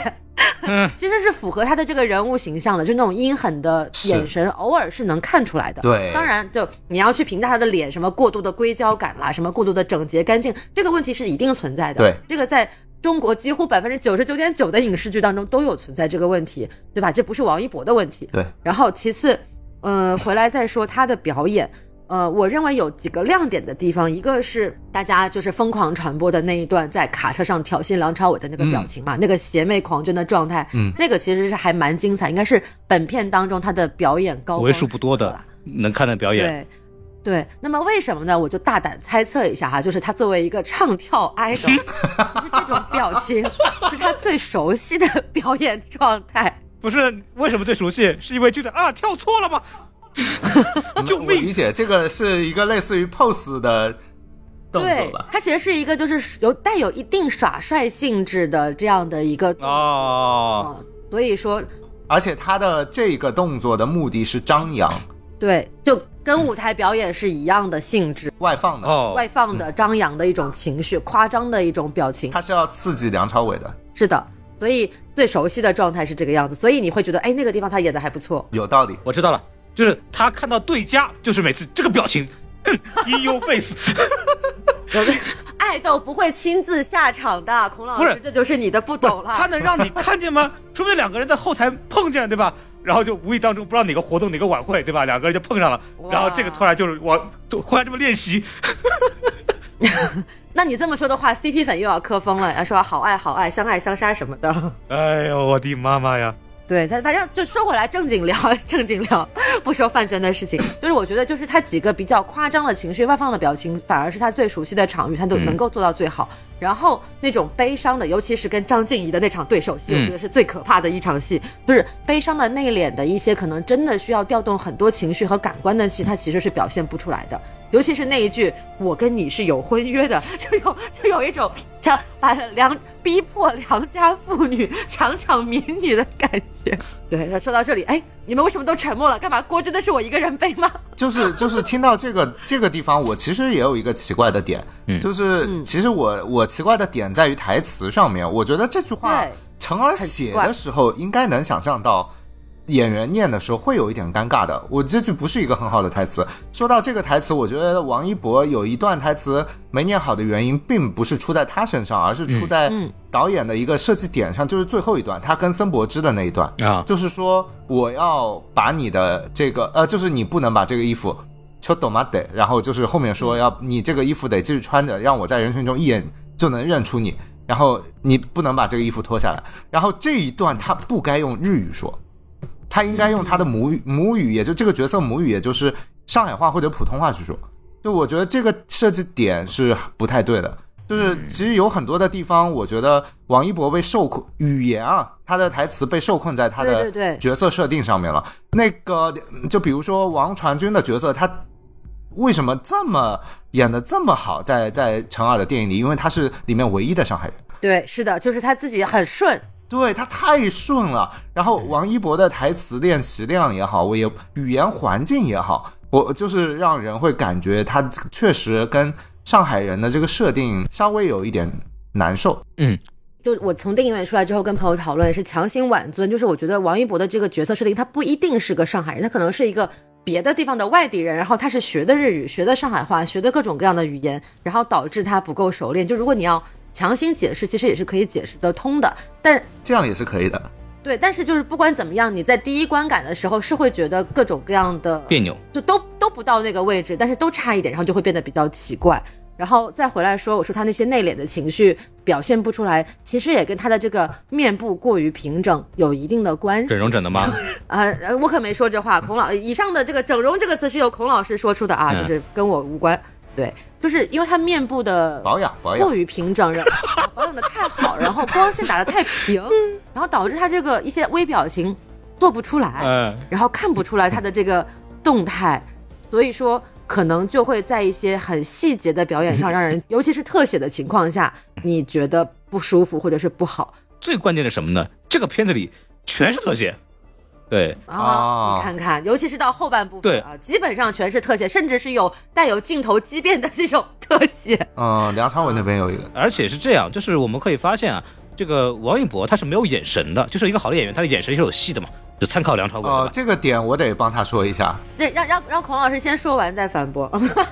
对，就是他是眼神没有戏的，就是什么叫有戏的演员？眼眼神有戏的演员，去看梁朝伟好吧？就是他的眼睛里没有神，所以他很多东西不能通过眼睛表达出来。尤其是因为很多他的他因为他是特工嘛，对吧？他是特工嘛，我们都知道，就是特工这个有这种这种人，他这个面部表情要喜怒不形于色，对吧？我们可以用这个东西来解释他的一些表现的东西，对吧？但是在没有脸的情况下，你依然是可以表达出一些情绪的。比方说，张译在那个《我和我的父辈》里边，其实给大家表现出了那个教科书的表演嘛，就是我把脸全部蒙上的情况下，戴着口罩，对我戴了好几层口罩，我怎么通过演戏、演眼神戏来表达出我的情绪？对吧？就是，但是王一博这个特工，你说他因为这个职业身份，他不能有什么喜怒喜悦色的这种身份，他的面部表情要保持冷静，但是你的眼神仍然是可以去表达一些情境的。然后你可以看到本片里边的王一博，其实他其实经历了很多的场景，有害怕，有恐惧，有疑惑，有难受。我们惊喜的发现，他的每一个场景里边，他的面部的特写永远都是完全一个样子的。对这个东西，我就是完全不能够理解他的表演到底是怎么过程而这一关的。来，中队长反驳吧。啊、我先说一个最重要的点，呃，就是灯光，就是大家觉得什么是表演？这个东西其实是一个很抽象的东西。呃，我只能说，就是从最直观的角度，我觉得一个演演员在片场所有的东西合在一起，后面再被观众看到、被观众评论，所有的东西参与进来，整个社会活动叫做表演，呈现出来的东西才是表演。那么，如果我们只是收窄这个狭义的范围，只是说演员的动作啊、演员的神态，呃，控制本身的一些演出，这个东西它能控制到多少，是多少是由演员说了算的。我说句实话，很少。就是梁朝伟这种天赋以及年龄，以及最重要的是他生长的年代的那些电影给他操练的环境，让他有话语权，然后有这样的表演的训练的环境。但是王一博的这个角色，他在这部电影里，我就说一个最简单的，大家觉得他眼神没有表情，最呃没有没有眼神，最重要的点在哪里？其实在于灯光。也没有眼神光。最重要的点是你大家有没有注意到，其实他所有的灯都是顶灯，就是对。因为他的眼袋下面他是甚至画了多加了在卧蚕那边多加了一些眼影的，为了使这个角色，呃，我们其实叫骷髅光，就为了使这个角色就是呈现出一种两眼有影的这种，呃，包括说下巴这边有有一个阴影的这种深沉的感觉，就是其实是反派经常用的一个东西。然后这个光眼睛这边一定会一定不可以补反光，面部一定不会补正面反光，没有那块板子，但是所有的眼神光全部来源于那块反光板，也就是说它没有眼神光。那么一个观众在不知道我们现场打光的情况下，他看到这个演员的眼睛会表演，那么请问有多少是这个眼神光在推波助澜？我敢说有百分之八十。嗯，这是普通人绝绝对无法相信的。但是我真的说，一部电影好不好，演这块板子打的程度，能改变这个演员的一生，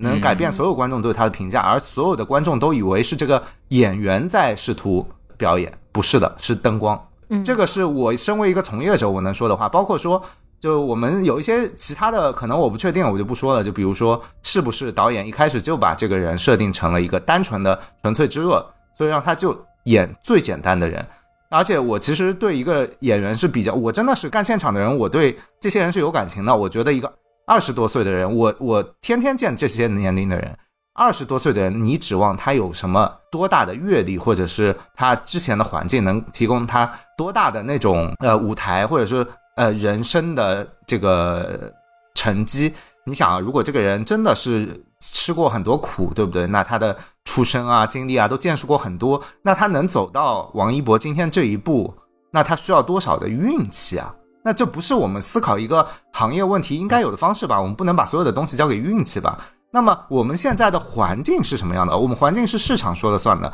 是以流量说了算的。那流量喜欢什么，算法喜欢什么，那不就是王一博这 idol 这一款吗？那么他凭着做 idol 出道。有流量，在做到今天，他能够因为他的长相，然后这因为偏冷嘛，偏反派，然后被选中去演这部电影，然后其实他愿意接这部电影，然后去表演，表演到一个及格分，作为他这个人的人生阅历来说，我觉得已经足够了。就是一个普通人的人生阅历达到这里是正常的，是对的，没有什么好黑的。就是你换到一个科班出身的演员，那他今天演成这样是不对的。但科班出身的演员，他真的能够以这个年纪活跃在现在我们的荧幕上面吗？这是逆反市场的。所以，真正我们应该从王一博身上讨论的点，还是在我们的市场上面。嗯，嗯。我觉得钟队长已经把我后面想说的话已经全部都说完了。对，啊，是，其实就是我觉得演技这个东西，它到底是什么，其实没有必要去特别抓着演员不放，就包就是这个连连导演都说过了，我们不知道具体情况的人，我们没有办法太多的评价这个东西了。就其实也在我们之前提到的那篇采访当中，陈儿也有提到，当然也不知道这句话多少是真心了，嗯但我们不去诛心的去思考这个问题。但是就陈儿在采访当中有说过，说他在写剧本的时候，包括现场指导的时候，演员的每个动作、表情、神态，他都是有一个非常笃定的自己的想法的，嗯就只有达到他的这个想法，确认他 OK 了，他才会过这一条。对，因为他是有一个很明确的自己的设想的。当然，因为陈耳的这种自己的风格，大家也看得到嘛，没有人能够去左右他的这个风格和选择。所以说我不管是说陈耳选择王一博来演这个角色，还是说他的表演是否能过这个导演这一关，我觉得这个答案应该基本上都是肯定的啊。我这么说吧，就是首先就是因为这个圈子里边，王一博这样的就所谓不应该演戏的人演戏的这个事情，然后因为各种各样的原因而演戏的事情实在太多了，所以陈耳这个话是不是百分之百的，就是自己内心的想法？我认为不是。我认为是，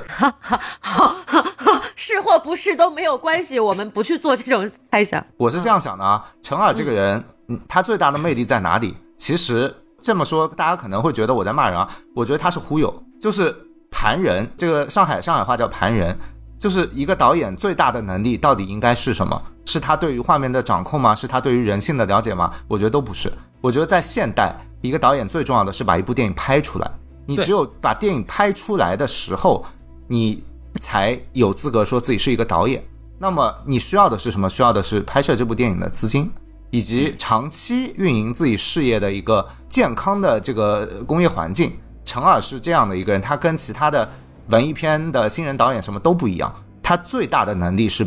把自己的艺术表达让别人听懂，并且他可能实际上做的东西没有自己说的那么好，但是他让别人相信他这个东西是可以操作的，以及把它盘下来。他跟演员的沟通也是这样，他让演员相信自己说的这个角色是这样的，他并不是像我这样，就是现场说你的眼睛几秒钟眨一次，你的嘴角在这个点上动一下，他不是我们这种方式。他是说你这个角色啊怎么样，心里面在想什么，你心里的变化什么。他这个时候你觉得真的演员会按照这些东西他说的去演才演好的吗？不是这样的。就像当年王家卫是怎么忽悠那个中心呃那个谁来着，呃，然后去演一个自卫的角色的，就是他首首先给了他一杯水，他说你每天把这杯水放在你的床头。他通过这种模式在催眠演员，让他相信自己，这是陈耳的一个模式。这种导演他不需要说谎，他自己就相信这件事情，他自己也会让演员相信事情，然后在这个对他可以把他自己的表达和想法完美的融入到这个市场所需要的体系。对他是一个执行的语言的艺术家，他的导演生涯就是一门艺术，就他比我们这种性格嘴巴直那种，呃，了不起多了。我觉得这种人，就是所以说，我觉得他不会在报道里说假话。为什么？他有一百种说的更好听的方式。这个其实钟队长跟我聊的是完全是一个事情，就是说白了，第一，王一博肯定是资本才进来的；这肯定啊，第二，王王一博的要求其实并没有达到陈耳的要求，但是他只能也是这样了，所以就这样吧。这是肯定的。我跟钟队长聊的东西是一样的。那么我的问题是什么？我是个电影观众，我看一部陈耳的作品，我看一部有梁朝伟、周迅、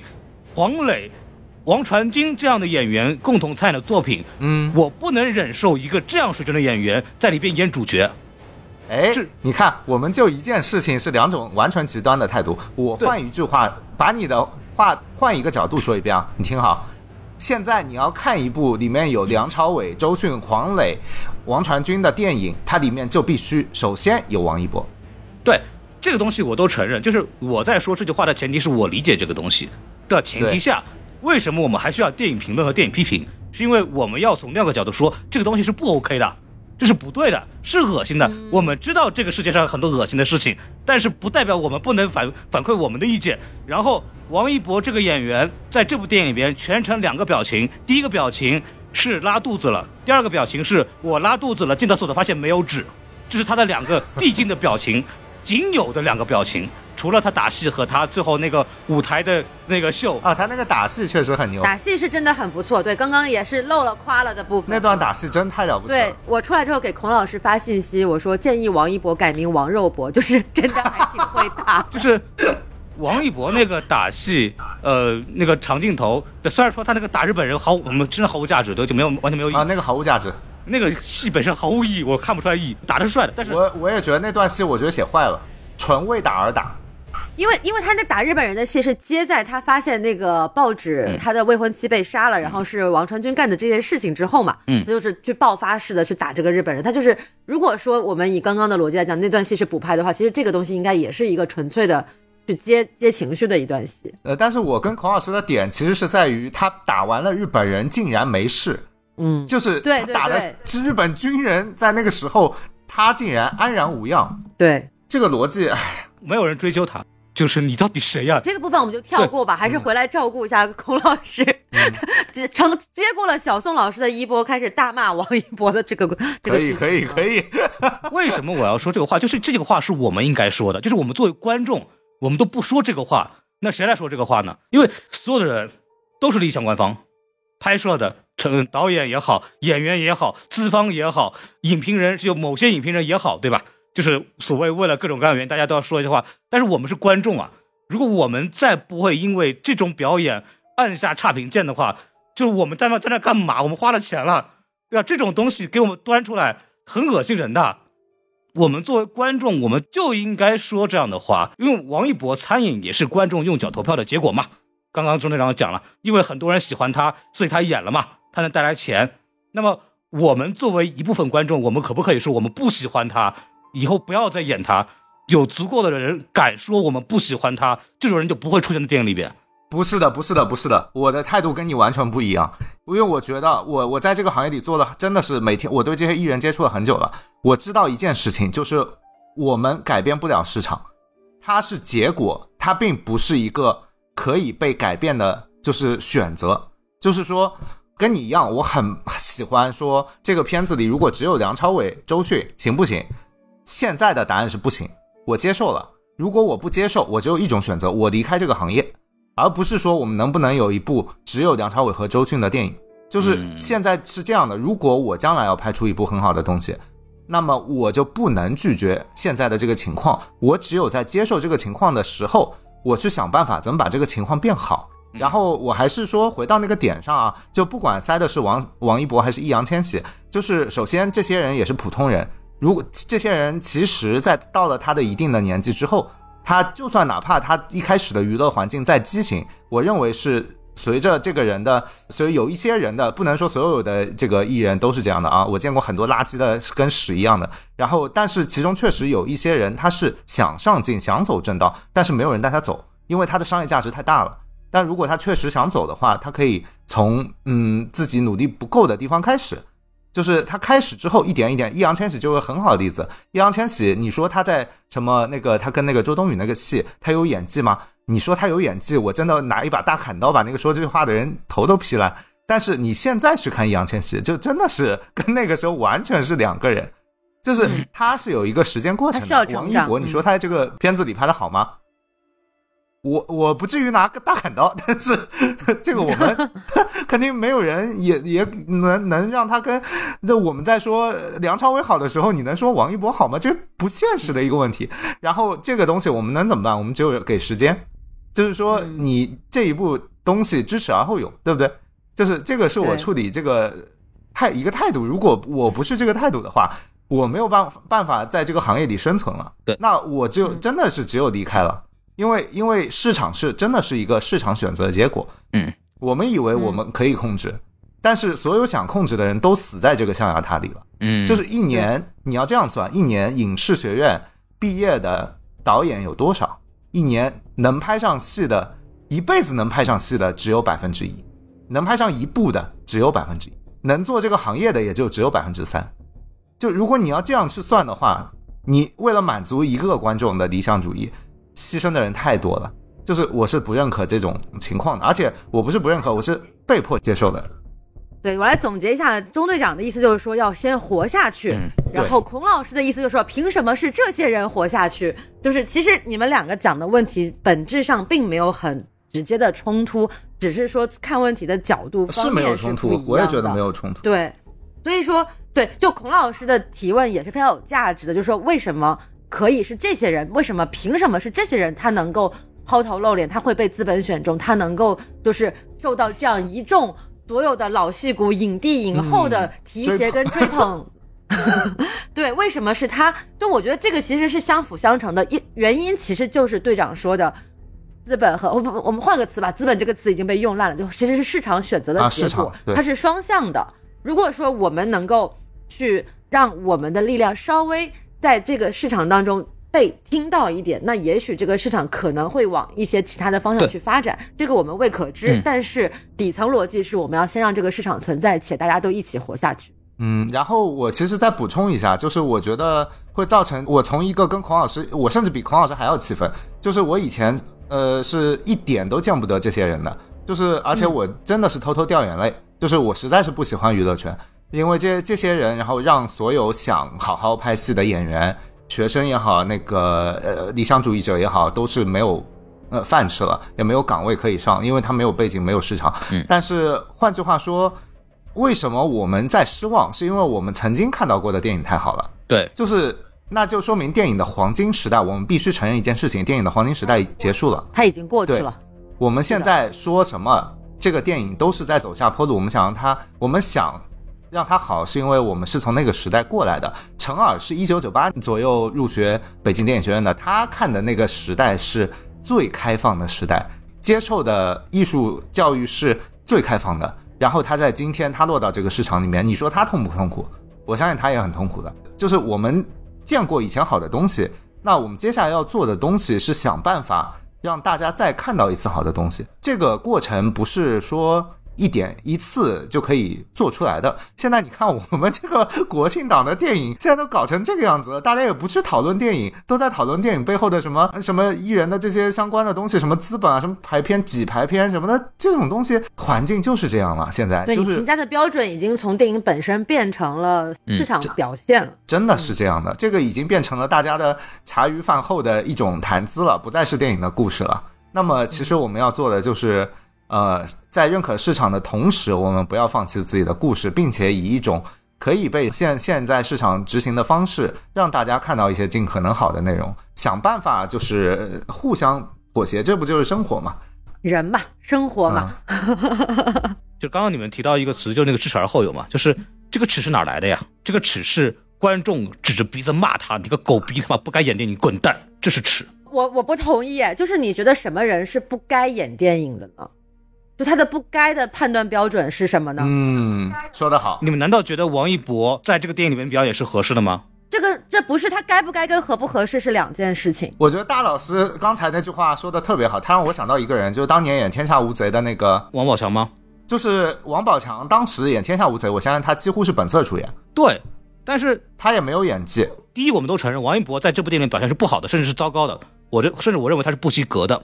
对吧？呃，我其实觉得六十分，对我我我也是五五十九吧，我我稍微再打个扣个一分啊。就是他是不好的。无论他会不会演戏，无论他有没有天赋，无论他什么背景，他在这部电影里面表现是不好的，那么他就不应该演这个角色。就你演不好，那那我刚刚其实啊，我脑子里过了一下，就是如果我是这个陈耳的话，当我手上有资料，但是我必须用一个带有市场影响力的人，然后除了王一博之外，如果我收到易烊千玺，我没法选易烊千玺演这个角色。我不讨论，我不讨论这个问题。你你不讨论，他就没有解决方法了呀。可是，我说的不是解决问题，孔老师的意思就是说，该不该演的判断标准就是他能不能演好，对这是唯一的判断标准。不是我懂孔老师的意思。其实孔老师的意思就是说，知耻而后勇。王一博要从哪里得到这个耻？啊，他就说王一博是耻，他不是说王一博该从哪里得到耻。那那其实这个这个是这样的，我是觉得也只是因为这部片子，如果王一博这部片子依旧是一个剧啊，我根本就不会去看它。但是因为他现在在跟梁朝伟和周迅同台竞技，这个东西在这个只有在这个前提下，我可以将其视之为一种耻。不然的话，如果他去之前演的那种剧，按我的原则都是耻，就简直耻的已经不不堪入目的耻，你懂吗？这个不是我要说的话。我要说的是，他演的烂这个事情是大家都知道的。他演的烂，你演的烂，就不要来演这样的电影，你就演你的偶像剧，结束。什么时候你能演？你什么时候你能把这个东西，你的表演基本功到了那个你能演电影的时候，你再来演电影。在此之前，不要来演。我不是说我饭圈，但是我想问的是，如果他没有这样的机会和渠道来磨练自己的演技，他怎么样能够判断自己可以来演这样的？不要来演呀！当然，那那就没有这样的人了。就是你你那你的意思是说，哦，表演学院每年毕业那么多学生，一定能从那批学生当中找到适合这样的角色的人吗？也一定会啊，不会的，不会的，我告诉你不会的。如果我们不从饭圈，不从资本。不从塞演员，那就没有电影。对我们是，我们不管我们我在聊这个东西本身已经不再聊电影工业了，我在聊的是我能不能在一个好制作的电影里边看到一个正常的演员在演电影。我作为观众，我有这个需求。这个还是我前面的回回到那个点上啊。你作为观众有的需求，我我变相的说一下啊，我们其实可以从别的渠道得到。就比如说，其实你看，呃，有一些精致的美剧啊，就包括说。呃，愿意去看看一些好的那个欧洲的电影节的影展的电影啊，其实，在一些有条件的呃国家的制作方面还是存在的。是，但是我们现在现阶段的环境是这样的情况下，我们却一拥有一个极度美好的过去，那我们接下来确实是做不到的，是做不到的。这已经不是我聊的东西了。这个东西我都知道的情况下，那为什么我不能在一部国产电影里边看到一个正常的演员在演主角？你不能啊，因为没有人看。如果如果没有王一博，你也看不到周迅，也看不到梁朝伟，也看不到黄磊了。那就好，那那就是说明中国电影出问题了。那么中国电影出问题了，我作为观众，我有没有资格说？我有没有资格骂王一博？你不这帮人不会演戏？你可以说中国对，但是你这个点落不到王一博身上，这个锅也不是王一博该背的。这个我同意。我的所有的落点，回到电影本身，他不配演这部电影。That's all，这是我的唯一的点啊，这个我还是不同意。行行，我觉得我们的讨论已经很充分了，就是我们可以 求同存异。觉得我，我觉得我也非常理解孔老师的这个观点，就是也是很从非常电影本身和表演原教旨主义出发的一个一个理解，就是很影迷向的一个观点吧。我也可以理解，我也可以接受。但是，就更多的我自己，包括可能中队也是从一个更现实的层面。去来考量这个问题，让我们也还是那句话嘛，先活下去，先有，我们再说往上怎么走。我其实觉得我是比较纯艺的，纯艺的方向啊，就是什么是艺术？艺术其实不是说你高雅的积累的到了一定程度的东西，艺术是一个能反映当时时代的特征的东西。如果我们现在的时代特征是这样的话，后世聊起我们这个时代，他所看到的呈我们呈现的样子，我们这一代人呈现的电影，它就应该是这个样子。这是一个结果，它并不是一个说我们想怎么样让它回到过去的呈现过去的黄金时代的样子。就是说，如何呈现这个时代的特色，我们可以通过故事，比如说我们是不是大荧幕说能塑造一个适合王一博去演的有我们时代特征的故事。这个其实是一种最妥善的方式，比如说塑造一个，呃，靠流量火起来却拍不了一部好电影，以至于一辈子都没有演技的人一个角色，是不是能讲这样一个故事呢？就是这个其实是我们作为创作创作的人来说，我们应该去呃努力的这些东西。王一博演这部电影确实是不合适，但是也没有办法的一个现在的环境的选择。嗯，呃，就是反正就是大家统一的观点就是。大家觉得这个电影肯定是有更好的人选去演嘛？但是电影出不来，你也没有办法，这就是我们现在接受的一个妥协的结果。这个是我们所有人都能认同的。一一切都是最好的安排什么的。就是我一定要反复强调的话，就是演的烂啊，就该活该被骂。我们觉得他演的烂，就要骂出来，可以骂，没问题，就要说出来，就是就是用脚投票，就是告诉所有人，所有人，我不喜欢你演戏的，给老子他滚蛋，以后。就是我不喜欢你，钱不走到你这边来，你就不要给我演电影，就这么简单。就是我们每个人都有权利说这个话，每个人也应该说这个话，每个人也应该用充分的让所有人听到这句话。这是我觉得要去做的事情。我觉得就是，如果你真的这么想，那你这么说没有问题，但是你也就是不能强迫说大家都应该这么想，因为每个人觉得应不应该都不都不是一样的。就是孔老师，我觉得还是不对，就是因为我想了一下啊。我我真的只能从现实层面想，因为我得把电影拍出来，就是我得把故事讲出来。我周围的人也都是这样过来的，包括说我周围有很多演员。然后我想了一下，他们是怎么样的，每一个人我自己都接了，我接几乎很多，绝大多数都是烂片，我们接的都是烂片。演员也是，你想一想，这部片子里其他两个演员，呃，那个王传君一开始是从那个那个玩意儿开始的。那我都不想说他的名字，他简直我见过最恶心的剧之一。王传君去面就去所谓跟陈二谈这个角色的时候，他说的第一句话都是“你不要看我以前的剧”，对对？我都就他也是知耻而后勇的对呀。，这是我们在接受这个时代的途径，这是我们的努力的结果，你不能否定他，因为我们不从这条途径走，我们没有路可以走，我们只能自杀了。然后第二个，大鹏，大鹏已经算有背景的人了，但大鹏起步是哪里？屌丝男士。就是一样的，你你如果说要把这些路起点否定掉的话，你要一个人一上来就是那个，你说有没有这个东西？你要拿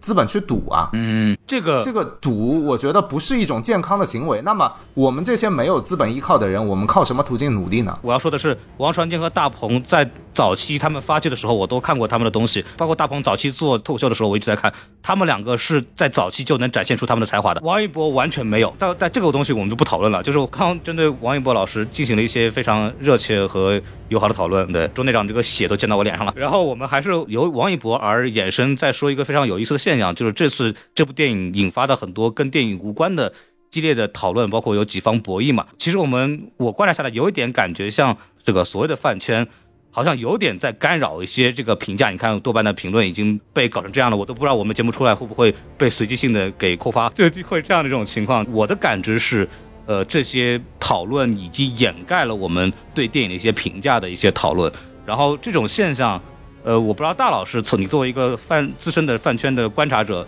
你觉得这个东西是有解决办法呢，还是说你觉得就其实无所谓？对，我觉得这个现象其实还蛮有趣来讨论的。就首先我自己本身也曾经啊在饭圈里待过那么一段短暂的时间，然后现在呃说的大一点，就是很多学者其实也有注意到所谓的这个饭圈的现象，然后也在研究这个问题。然后包括前段时间大家热议的所谓“清朗运动”，就是破除饭圈互撕、谩骂、互黑这样的一些国家层面的网络行动都是存在的。那这些东西我们先不讨论它有没有解决方案，我们先讨论它存不存在。我们就先说是不是在说为什么嘛？就是首先饭圈的这种行为真的有干扰到艺术评价和艺术创作吗？我觉得是可以分开讨论的。首先，艺术评价的确，豆瓣的短评展示是出现了随机分配的这样的情况，但是你可以看到的是，该骂的人一个不少啊，就包括 B 站上也是啊，抖音上更多呀，就是这些要说要想骂的人一个不少，想要捧的你也能看得见，所以它其实没有干扰到真正的艺术评价。你想，如果去找到有用的信息的话，你也是可以找到的。干扰的不是饭圈，而是爆炸的信息，甚至是那些恰流量饭的所谓的电影博主。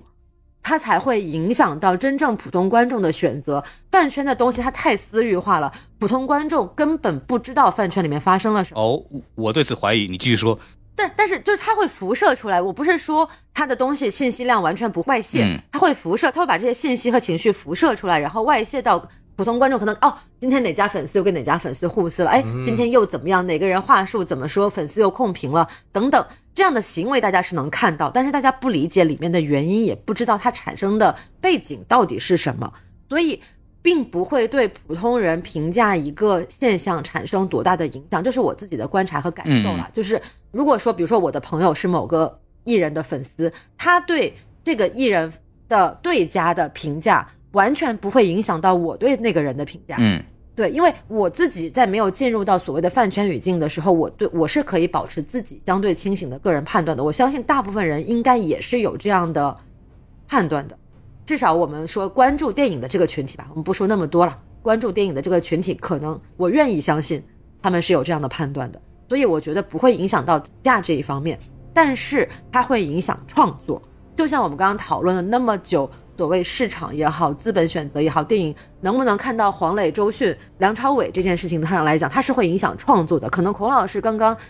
情绪激烈的表达的观点，也是他在这一点上影响到了我们在创作过程中的人员的选择和最终的呈现效果。嗯这一点我觉得是会有影响的，但是这个也不是饭圈现象带来的，而是饭圈背后的所谓的市场自己带来的影响。这个选择东西是资本，是算法，是他们影响了这个艺术的评价和创作。饭圈只是其中的一个工具，来实现所谓资本的目的。就像王一博在这个电影中出现的结果是一样的，嗯它是实对现让这个电影出现在大众视野当中的一个工具和手段。嗯，就是饭圈其实有一点像渠道，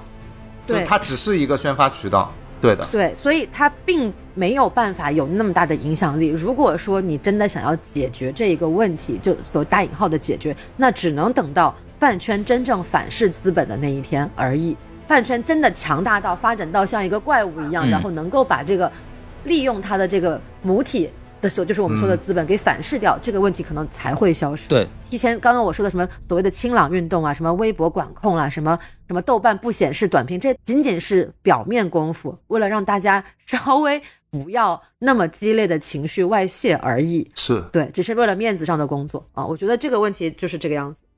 嗯对我我我是这么想这个问题啊，就首先我们确实看到了饭圈的评论评分会干扰到一部电影的评分，这个是没有问题的，对吧？现在的观众。呃，大部分普通观众会根据电影的评分来去判断我要不要要不要买这个电影，嗯，这个也是没有问题对，的但。是我要说的是，很有趣的一个现象，就是虽然说我看不到豆瓣有零的短评，嗯但是我可以看到有零的打分。我的有零打分，在我前天看完电影的时候是七点零嗯分，甚至高于它的开分六点八分，然后今天可能才降到了六点九分。我的有零二十多个人，嗯平均下来达到了六点九七分。所以我这个也是我自己觉得非常有趣的一个现象，嗯，就甚至可能所谓的喜欢电影的这帮人给的分数，大众甚至包括饭圈参与过的评分还要再略高一些。嗯，因为我了解你的友邻那帮人，他对这部电影的评价会从另外一个角度来给他高分，因为它的质感等等等等，他会鼓励这方面的东西，所以给他一个对，嗯，所谓的更高的某种分数。对，所以我是这么理解这个问题的，所以我不会认为这是一个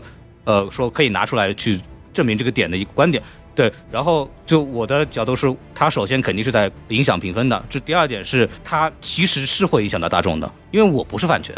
对吧？就是我从没有当过饭圈，嗯，但是那你如何解释这些信息是怎么进到我的脑子里的呢？它但是它影响了你对这部东西，你对这部电影的评价了吗？也没有。就是其实其实其实我是这样理解的，我跟孔老师有一个相似的感受，就是我从反面倒是被他影响到了。就是如果说我不是对上海报有特殊的情节，被对长二比较喜欢的话，这部电影可能它会因为它饭圈的这个第一波宣传，我对它产生厌恶的反感。因为他实在是声势太大了，以至于让我觉得他是一个吆喝声大过呃、嗯本身的空心馒头。它的渠道第一波的选择有一些太张扬了，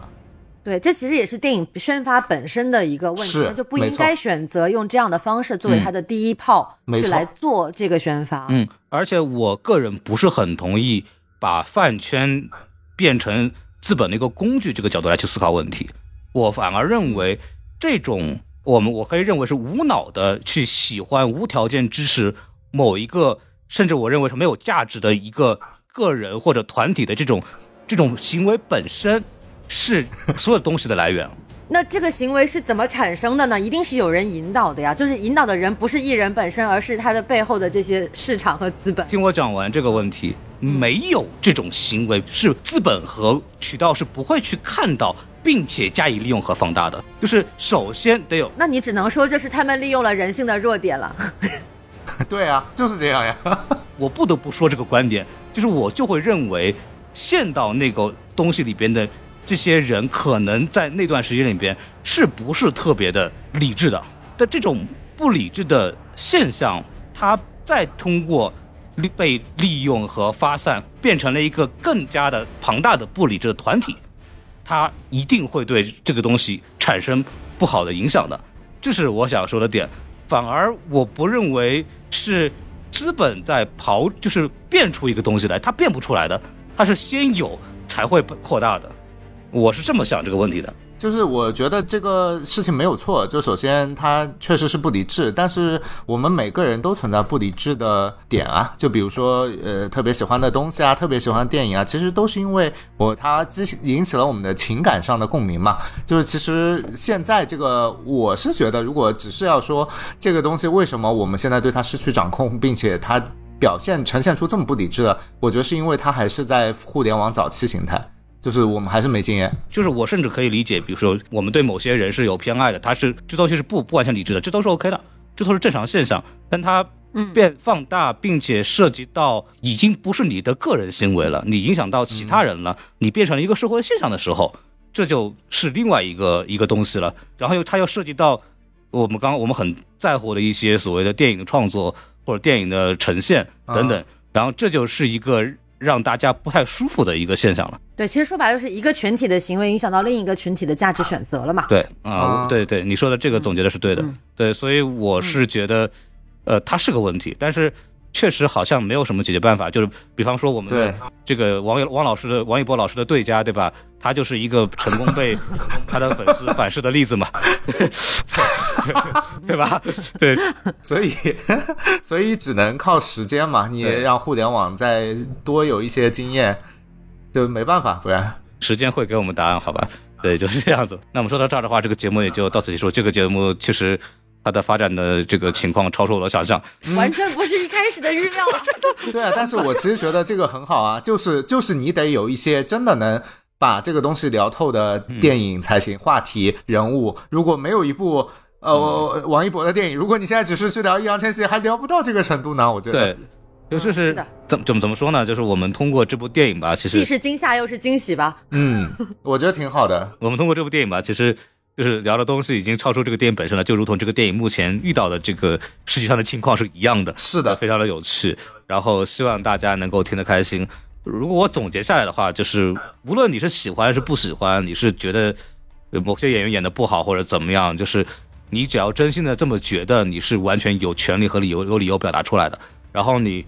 说的那些话，说的那些东西，它都会在某个时期通过某种方式给扩大化的体现出来，然后达达成你的所谓的目的吧。对，所以我觉得大家是可以表达出来的，但是只要前提是这个东西是你真心这么认为的，不要去利用这个东西去给自己带来一些所谓的利益。我觉得这方面我就非常的不喜欢了。然后我们今天这个节目也就到此结束了，呃，感谢感谢大家收听，嗯，然后在我们节目的结束之前呢，然后欢迎欢迎大家关注我们的微信公众号 S M F M 二零一六，S M F M 二零一六，大老师这次说的比我的清楚。加加我们的公众号呢，就可以添加我们的这个呃机器人，然后就可以把大家拉进我们的这个群里面。大家如果对我们今天讨论的很激烈的话题有什么更激烈的话想说呢，可以来我们的这个听众群里面聊一聊。然后呃，照旧啊，就大家欢迎大家关注这个中队长同志在 B 站的账号啊，这个关注是免费的哟。对我们所有东西都是免费的，节目也是免费的，做视频也是免费的，UP 主甚至都拿不到什么钱。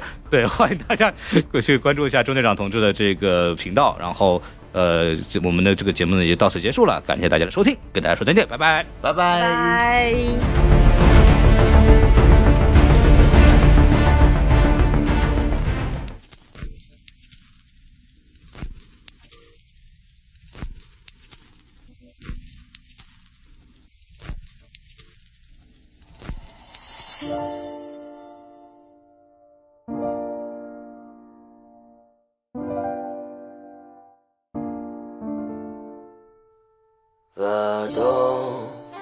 你数学会当通，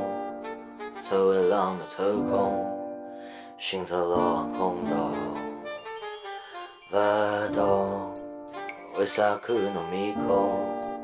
我想当初激动，只想按个啥用。再次高的 A 应该侬没吃好香烟，已经放了第三天，依旧等不到侬安宁。行业就感动亚健康把我的身体当前，把最动心动，因为当年叫我回去当爹，可能买了当初该有个小小的多刺激，也得为了新刺激，一家头去蹦音乐节，情节好像莎士比亚一杯，让我背景反转，学的喜剧悠悠。我记得有一趟侬讲侬想到迪士尼，得到了一代侬只会同我讲黎明，或许到心听不到惊动杜绝 East，如果真的后头我也不会回头再联系，放开了所有，我稍许有眼下头，基本上都不会选择再去对侬下手。夜里整点困觉，梦境剧本阿西跳楼，青花里路上跑到一半叫司机掉头，翻来覆去困不着，心想啥体侬不懂，不知不是侬最欢喜，哪能才好算有用了？随西北路天桥高头脚青头也重游，伤心为你吵相骂，侬拿我手拉红，陪过子往楼上我停了，过道吃三包，对不起，搿三个字作业又拨了我三道，应该对个自家没事。体比那个糟糕，吃好三包不饱，我继续伤心的吃烧烤，混脱一杯网友水，配眼稀烂红油汁，侬个电话打不通，我咨询问了电信处，大家侪是下只高，想问下班辰想杀，现在情况反叛，情绪只好用眼来到啊，橘红色的玻璃心，基本上一碰就会碎，讲了千遍万遍，侬讲不懂，只好去买醉。上海精神街道上，一家头无言个档，最后跑到自家属于出那东国第一不。